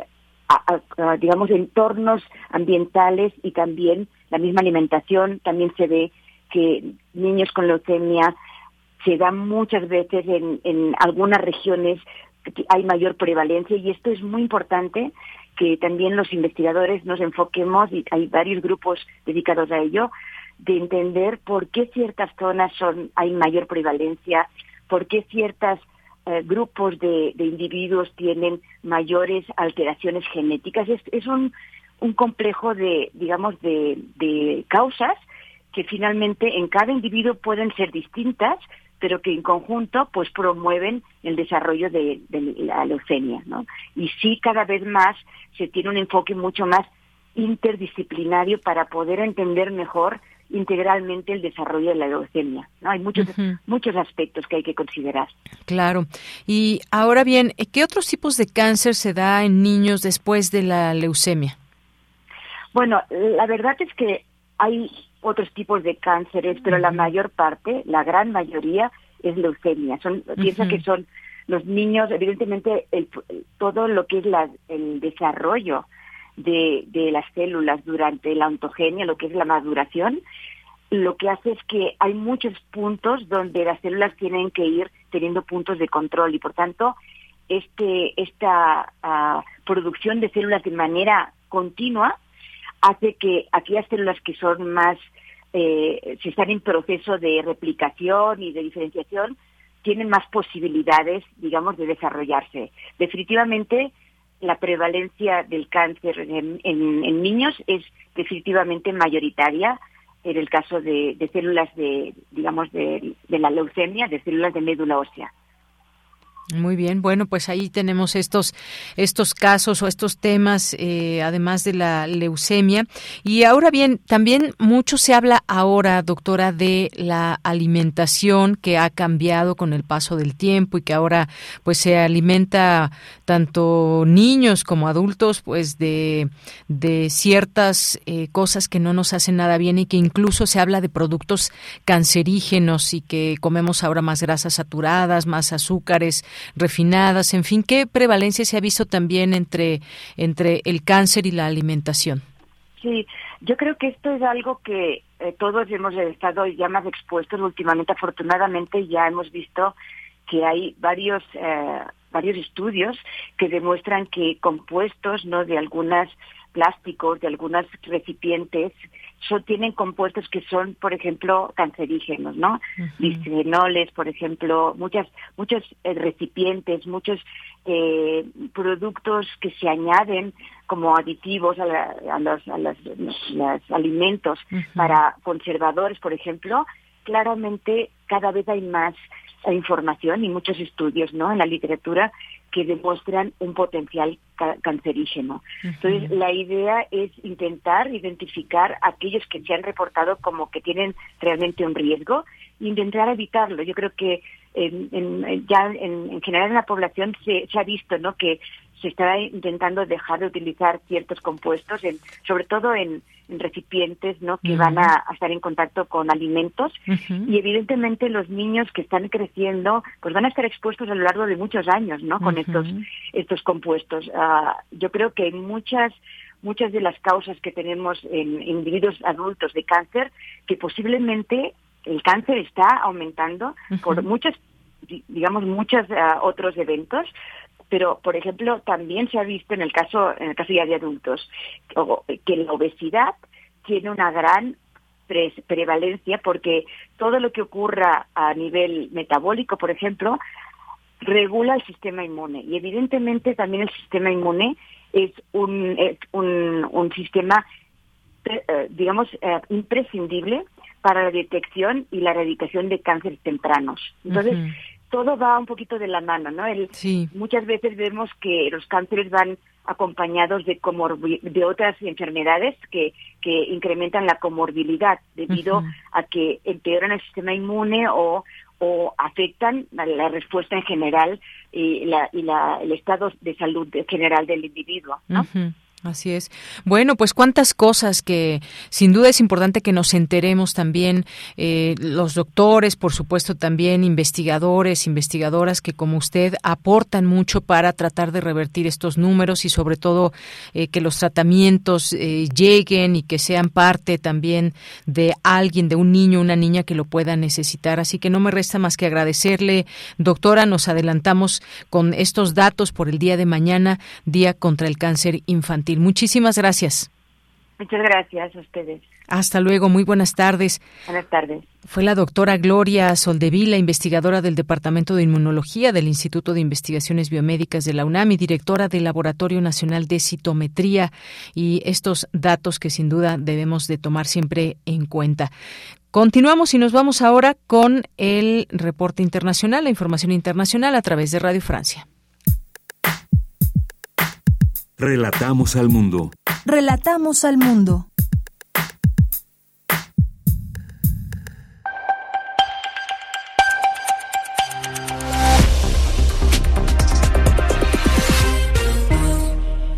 Hola a todos, bienvenidos a Radio Francia Internacional. De Alice nos acompaña realización técnica de este programa que abrimos sin más tardar con un rápido resumen de la actualidad internacional que está marcando este martes 14 de febrero. Carmele Gallubo. A pesar de que el cambio climático se acelera, el consumo de energías fósiles responsables de buena parte del calentamiento global no decae. La demanda mundial de petróleo supera ya el nivel anterior a la pandemia, según cifras que hoy publica la OPEP, la Organización de Países Exportadores de Petróleo, que prevé que esa demanda seguirá subiendo este año empujada por las necesidades de China. Los cancilleres de cinco potencias, Francia, Gran Bretaña, Alemania, Italia y Estados Unidos, expresaron hoy su preocupación por la decisión del gobierno israelí de seguir adelante con la construcción de miles de asentamientos judíos en Cisjordania ocupada. Solo provocará más tensión entre israelíes y palestinos, afirman. En la vecina Siria, el presidente Bashar el-Assad autorizó a la ONU suministrar ayuda humanitaria a la población del noroeste del país, una región devastada por el terremoto del pasado lunes.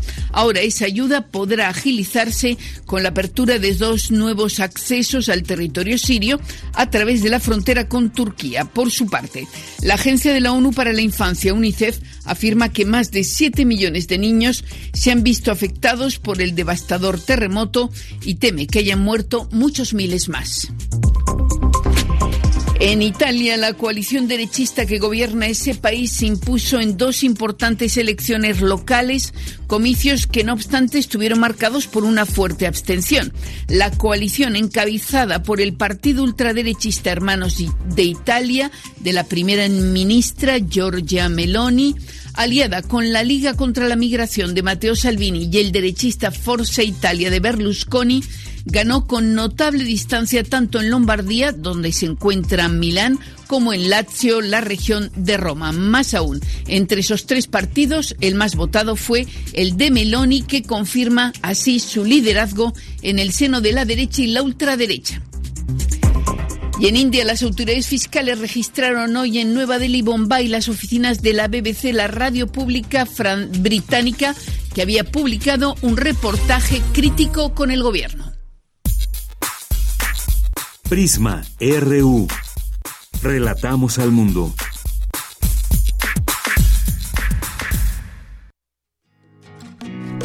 Poeta soy, errando voy, buscando el sonido que dejó tu voz, mi corazón, alcanzando el tuyo destino decidido, escúchame. Poetas errantes. Entramos a la sección de Poetas Errantes en este día martes 14 de febrero del año 2023. Siempre un gusto poder estar con ustedes en esta sección y hoy cayó el mero día para hablar de para hablar de amor seguramente y nos acompaña Tana Ramos quien estará hoy en esta sección trayéndonos este trabajo de Poetas Errantes. ¿Cómo estás Tana? Muy buenas tardes. Hola, ¿qué tal, Bella? Buenas tardes. Pues un gustazo estar aquí otra vez con ustedes. Tana, pues cuéntanos qué vamos a escuchar el día de hoy, en este día que mucha gente festeja más allá del tema comercial, pues es una posibilidad también para celebrar el amor, para celebrar la amistad. Cuéntanos qué nos han preparado poetas errantes el día de hoy. Claro, bueno, pues la cápsula de hoy se llama eh, Sobre todas las cosas, creo en el amor. Yo sé que normalmente les compartimos contenido amoroso porque nos encanta, porque somos poetas errantes y además amamos profundamente la poesía, pero en esta ocasión también eh, decidimos irnos un poquito a la historia, a la leyenda que origina San Valentín, este Día del Amor y la Amistad, y pues les quisimos mostrar para que compartieran con nosotros una versión radiofónica de de dónde viene este personaje y cómo es que hasta hoy en día pues seguimos festejando esto, ¿no? Cómo llega hasta hoy en día nuestra tradición de, de festejo de este día comercial que conocemos. Pues vamos a escuchar esta cápsula y volvemos contigo.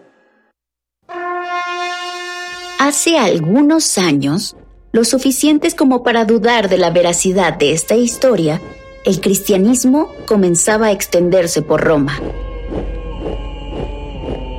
El poder estaba en manos del emperador Claudio II, conocido como el Gótico. Sin embargo, la legitimidad de su gobierno empezó a ser cuestionada por el manejo de su ejército.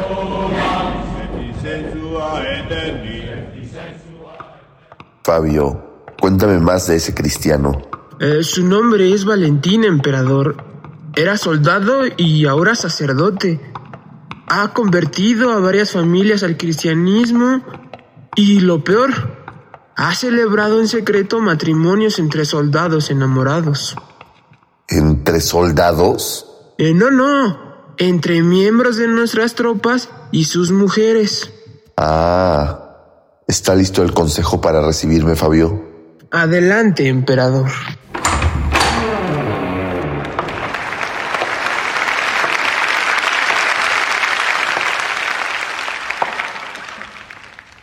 Qué propicio día para renovar la virtud de nuestro ejército.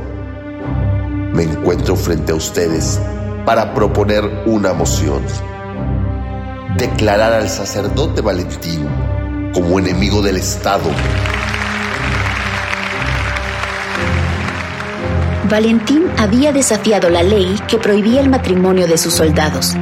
Un simple cristiano tenía tambaleando a su ejército.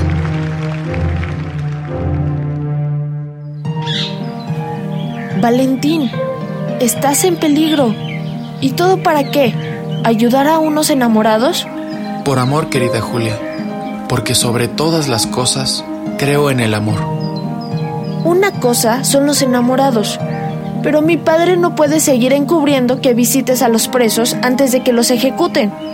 Al igual que yo, tu padre sabe que merecen una última oportunidad para redimirse. Ay, Valentín, eres todo lo que yo jamás me atrevería a hacer. Tú también eres valiente, Julia. Si esta ceguera no me impidiera verte, juraría que tu rostro es tan bello como tu alma.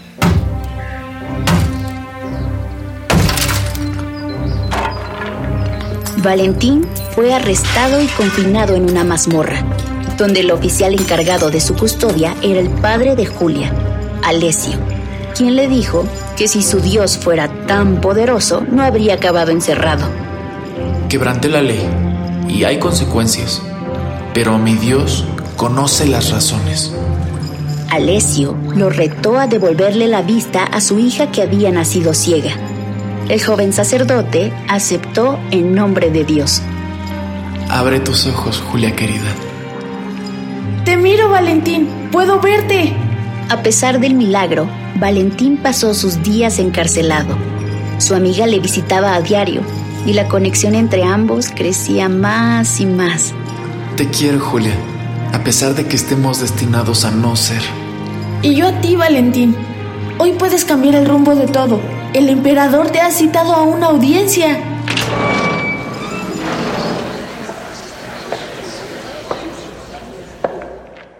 Valentín, te doy la oportunidad de salvar tu vida frente a nuestra ley misma, negando cualquier lazo o devoción al cristianismo. Emperador, negar a mi Dios sería negar la naturaleza del amor mismo. El 14 de febrero del año 269 fue lapidado y decapitado Valentín, un joven sacerdote que arriesgó su vida en nombre del amor. Cuenta la leyenda que envió una sola nota de despedida. Julia, te quedas muy hondo, como se queda un ancla cuando un buque se va. Tu amor llama en la sombra, pero yo no respondo, pues tu amor y la muerte tienen un más allá. Con amor, tu Valentín. Julia dejó una frase inscrita en la lápida de su amado que nos recuerda lo valioso y duradero del amor y la amistad. Lo más extraordinario que aprenderás es simplemente amar y ser amado de vuelta.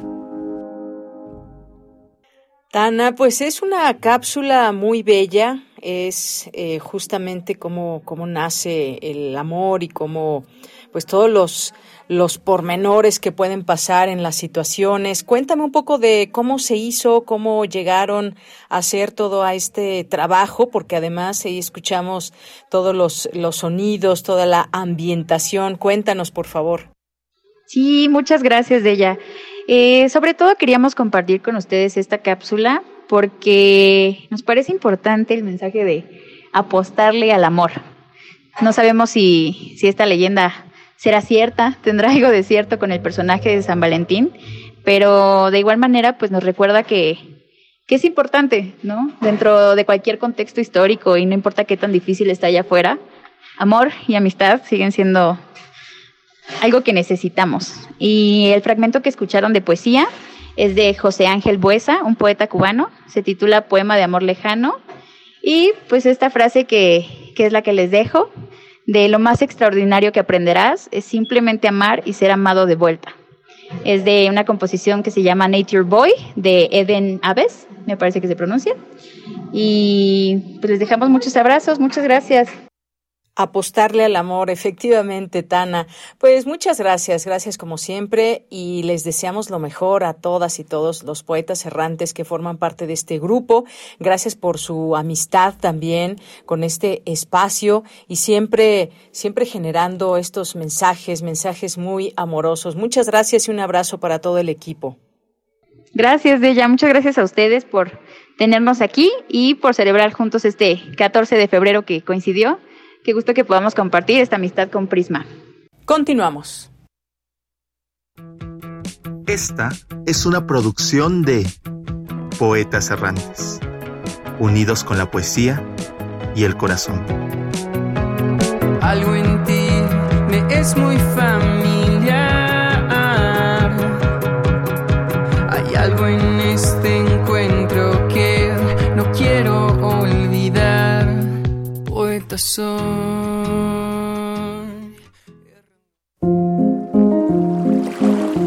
A la orilla de la tarde, con Alejandro Toledo. Ya estamos en la sección de literatura con Alejandro Toledo, a la orilla de la tarde. Y como todos los eh, días, cada 15 días, aquí tenemos esta participación especial donde nos habla de un libro. Y pues te saludo con el gusto de siempre, Alejandro Toledo. Muy buenas tardes. Yanira, ¿cómo estás? Buenas tardes. Muy bien, gracias Alejandro. Y me gustaría que pues comiences a platicarnos de la recomendación del día de hoy, La conciencia de seno, del escritor triestino Ítalo Svevo, una novela del año 1923 que surge en cierta forma bajo la sombra del Ulises de Joyce. Cuéntanos por favor sobre esta recomendación, Alejandro. Sí, es una historia curiosa que empieza cuando eh, Joyce entonces vivía en, en Trieste, eh, pone un anuncio en el periódico ofreciendo sus servicios como maestro de inglés. Entonces así es requerido por un comerciante que dedicado a la venta de, de pintura para barcos que se llamaba Ettore Schmitz y eh, es, es, de este modo como Joyce arriba a la villa Veneziani que es donde vivía Ettore Schmitz. Entonces en, en sus conversaciones Joyce le, le dice que, es, que escribe, que está trabajando unos cuentos y una, una novela semi-autobiográfica que se llamará Retrato del Artista Adolescente. Y Ettore Schmidt le dice que él eh, publicó alguna vez un par de novelas, Una vida y senilidad, bajo el seudónimo de Italo Svevo, pero que ante el silencio crítico eh, decidió dejarla la escritura. Entonces, este, pues se hacen amigos. Eh, Joyce anima a, a este Ettore Schmidt o Italo Svevo a que vuelva a escribir. El, eh, Joyce ya entonces dedicado a Ulises, a, su novela. Ulises y Svevo empieza así a trabajar con la conciencia de, de Seno, que se publicará un año después del Ulises. Incluso hay bueno, hay quien relaciona la personalidad del, protagonista del Ulises, de Leopold Bloom, con, con Italo Svevo. ¿no? Los dos son com comerciantes de, de, de, algún modo. Y el Seno Cozzini, que es el personaje de la conciencia de Seno, también tiene como un aire un poco al estilo Bloom, ¿no? Una cierta frescura, una especie de inocencia perversa similar a la que tiene el, el protagonista del Ulises, ¿no? Entonces se crea también esa, esa relación. Es una novela humorística, es una novela muy, muy divertida de un personaje que en principio se plantea dejar el cigarro eh, y incluso se hace eh, ingresar a un hospital para que le quiten ese vicio del que va a escapar a, a, a medianoche, ¿no? Este, ahora que, que, estaba preparando estas notas tomé una edición de, de Lumen y me sorprendió cómo quitaron el primer capítulo, lo que es de hecho el primer capítulo, que es un prefacio, eh, bajo esta dinámica de un eh, ter terapeuta, un, psicólogo que tiene a un paciente que se llama Zeno y este que abandona la, terapia. Entonces el, médico, eh, en venganza, digamos, de que su paciente se le escapó, eh, publica eh, unos textos que él le pidió que hiciera de en tono autobiográfico, ¿no? En esa edición de Lumen yo creo que creyeron que ese prefacio era como parte de un aparato crítico y no el, el comienzo de la, de la novela. Entonces, eh, La conciencia de seno es así una, una novela con, con varias, varias caminos, digamos. Uno es este asunto del psicoanálisis, que era más o menos reciente. Eh, el otro es el, el punto del, del, cigarrillo, ¿no? Del, el, las peripecias que pasa el personaje cuando se propone algo que, que finalmente no logra cumplir y que tiene mucho que ver con el mismo con el mismo Italo Svevo. Hay un tengo un libro que, que, que aprecio mucho que se llama Vita di mio marito, la vida de mi marido, escrito por Livia Veneziani, donde ella cuenta cómo desde que se hicieron novios, un poco él, él, puso, él mismo puso esa condición, le, le, dijo a, a, ella si, si dejo el cigarro, eh, que es un prefacio, eh, bajo esta dinámica de un eh, ter, terapeuta, un, psicólogo que tiene a un paciente que se llama Seno y este que abandona la, la terapia. Entonces el, el, el, médico, eh, en venganza, digamos, de, de, que su paciente se le escapó, eh, publica eh, unos textos que él le pidió que hiciera de, en tono autobiográfico, ¿no? En esa edición de Lumen yo creo que creyeron que ese prefacio era como parte de un aparato crítico y no el, el comienzo de la, de la novela. Entonces, La conciencia de seno es así una, una novela con, con varias varios caminos, digamos. Uno es este asunto del psicoanálisis, que era más o menos reciente. Eh, el otro es el, el punto del, del, cigarrillo, ¿no? Del, el, las peripecias que pasa el personaje cuando se propone algo que, que finalmente no logra cumplir y que tiene mucho que ver con el mismo con el mismo Italo Svevo. Hay un tengo un libro que, que, que aprecio mucho que se llama Vita di mio marito, la vida de mi marido, escrito por Livia Veneziani, donde ella cuenta cómo desde que se hicieron novios, un poco él, él, puso, él mismo puso esa condición, le, le, le dijo a, a, ella, si, si dejo el cigarro, eh, me darías un beso. Y él fingió, fingió dejarlo, ¿no? Pues, toda su vida se propuso no, no fumar y este, que es una, un propósito incumplido muchas veces y que incluso tiene que ver con, con el momento final del, del, escritor cuando está en el hospital.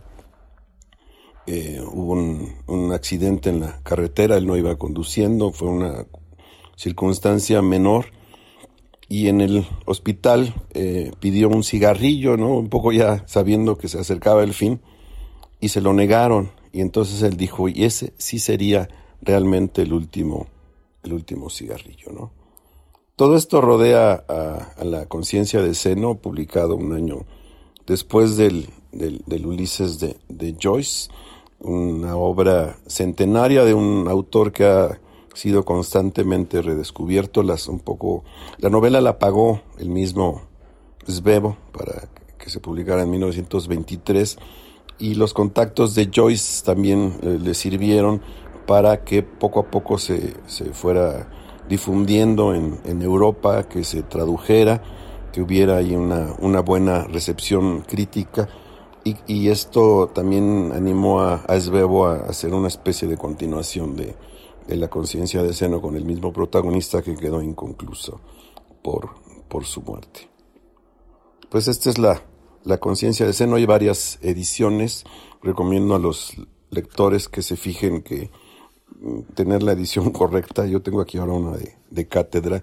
No sé si Lumen ya este, rescató ese prefacio que es, que es parte de la, de la novela y este y la publique de, de forma íntegra, pero hay, hay varias ediciones y hay ya otras colecciones de, de relatos. Eh, está la primera novela de Svevo, Una vida y, y también Senilidad, Senilidad o Senilidad este, se puede conseguir en algunas editoriales.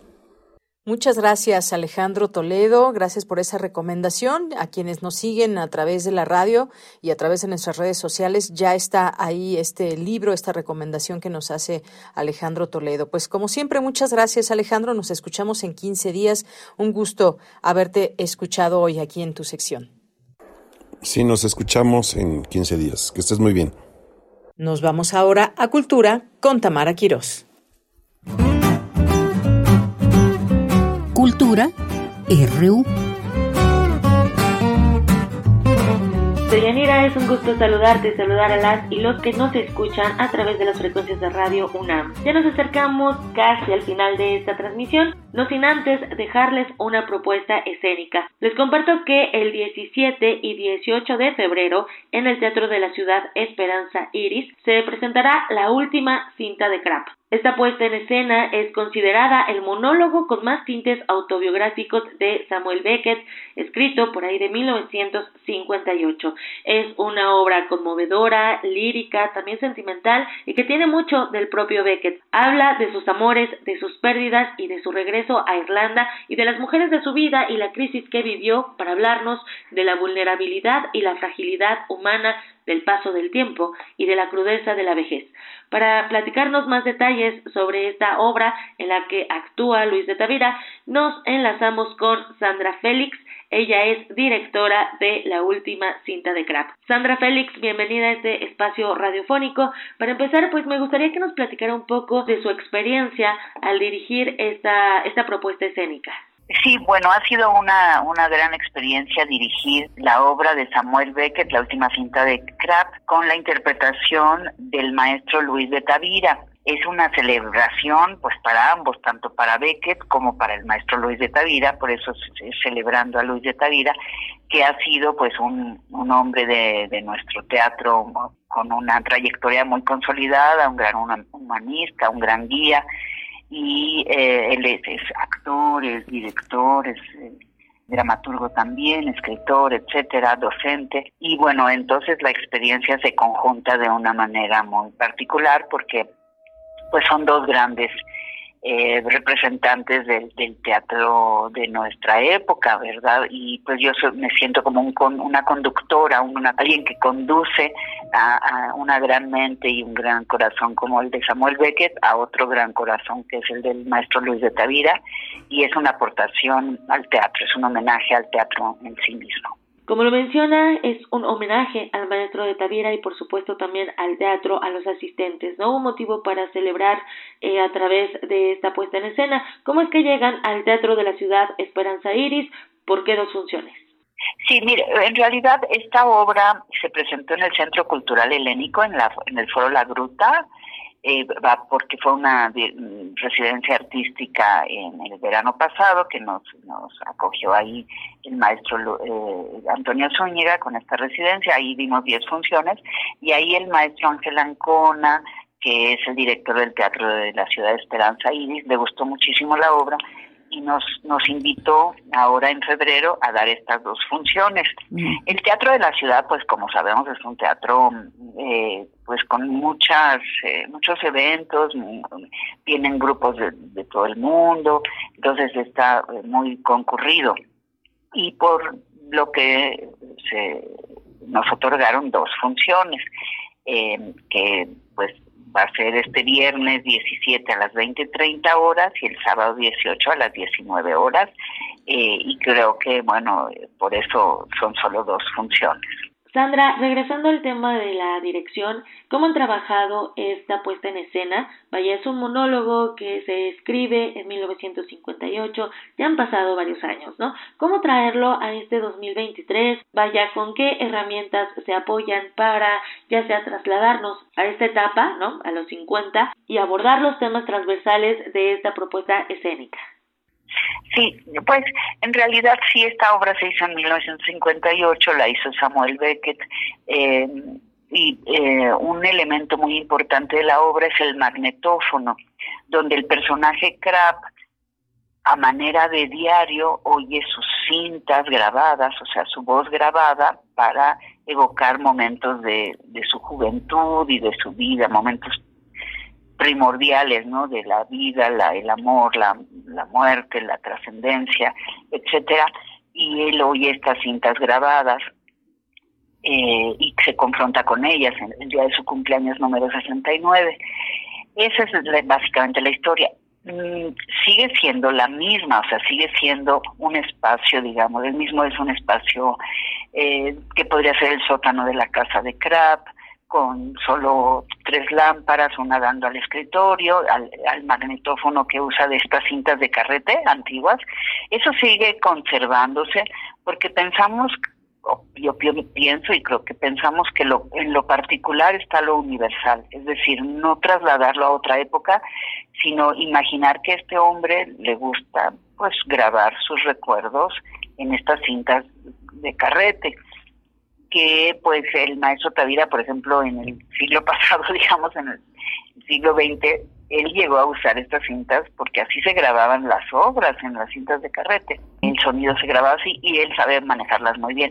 Entonces, este aparato, digamos, que toma un lugar fundamental en la obra, eh, en vivo, pues se va escuchando, digamos, las cintas grabadas de su propia voz, de este personaje, va poniendo aquí cintas, las va quitando, va eligiendo cuál, y, toda esta mecánica pues sigue siendo la misma, ¿no? Y Em, creo que ahí es donde está lo universal, porque es un hombre confrontado consigo mismo en este aparato que podría haber sido una grabadora, ¿verdad? O podría haber sido el celular y oír nuestra voz grabada.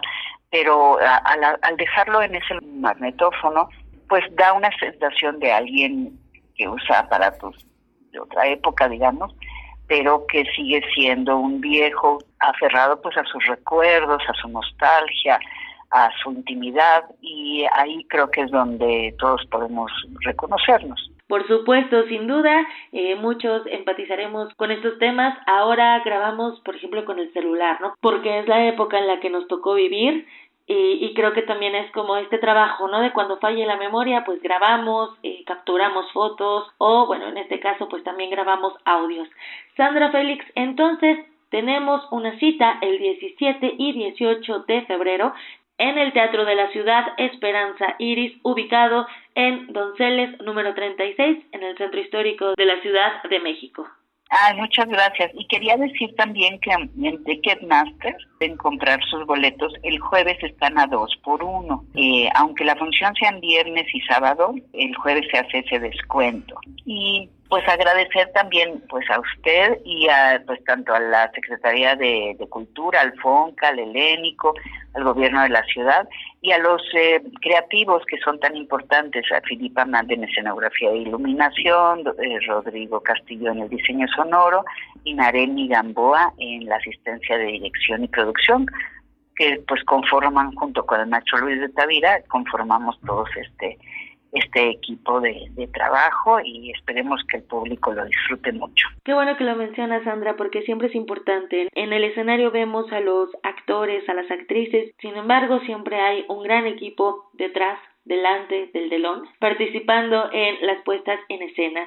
Pues muchísimas gracias por brindarnos este amplio panorama acerca de la última cinta de Kraft. Invitamos a nuestro auditorio a que acudan el 17 y 18 de febrero al Teatro de la Ciudad Esperanza Iris el viernes es a las 8.30 de la noche y el sábado a las 7 de la noche con los respectivos descuentos, como ya lo menciona los jueves, y también del 50% eh, por ciento a estudiantes, maestros y personas con discapacidad o trabajadores de gobierno e INAPAM. Muchísimas gracias Sandra Félix, directora de La Última Cinta de CRAM. Deyanira, y con esto terminamos esta sección. Regreso contigo a la cabina. Hasta mañana. Tu opinión es muy importante. Escríbenos al correo electrónico prisma.radiounam@gmail.com. Es momento de despedirnos. Y muchas gracias, le agradecemos por haber estado a lo largo de este programa de una 3 Prisma RU aquí en Radio UNAM. Nos vamos a despedir con un poco de música. Música que tiene que ver con el día de hoy. Regálame tu corazón. ¿Cuántas veces han dicho esto? A ver. Y pues también el amor, cómo lo expresamos, cómo lo decimos, a través de un beso, a través de un regalo, a través de nuestras acciones. En fin, es un buen momento también para leer, escuchar poesía y por lo pronto nos vamos a quedar con música, no sin antes agradecer a todo este equipo que hace posible Prisma RU en este día. Muchas gracias a Marco Lubián al frente de esta producción, a Denis Licea en la asistencia, aquí en los controles técnicos José de Jesús Silva y Arturo González. Muchas gracias también a Montserrat Brito en nuestras redes sociales.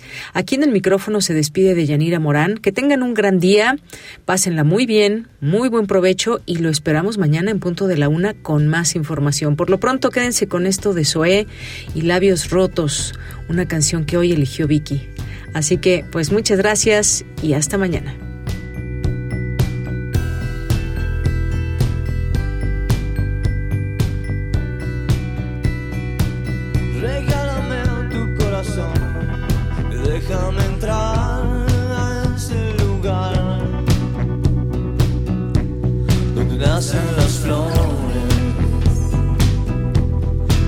Nace el amor.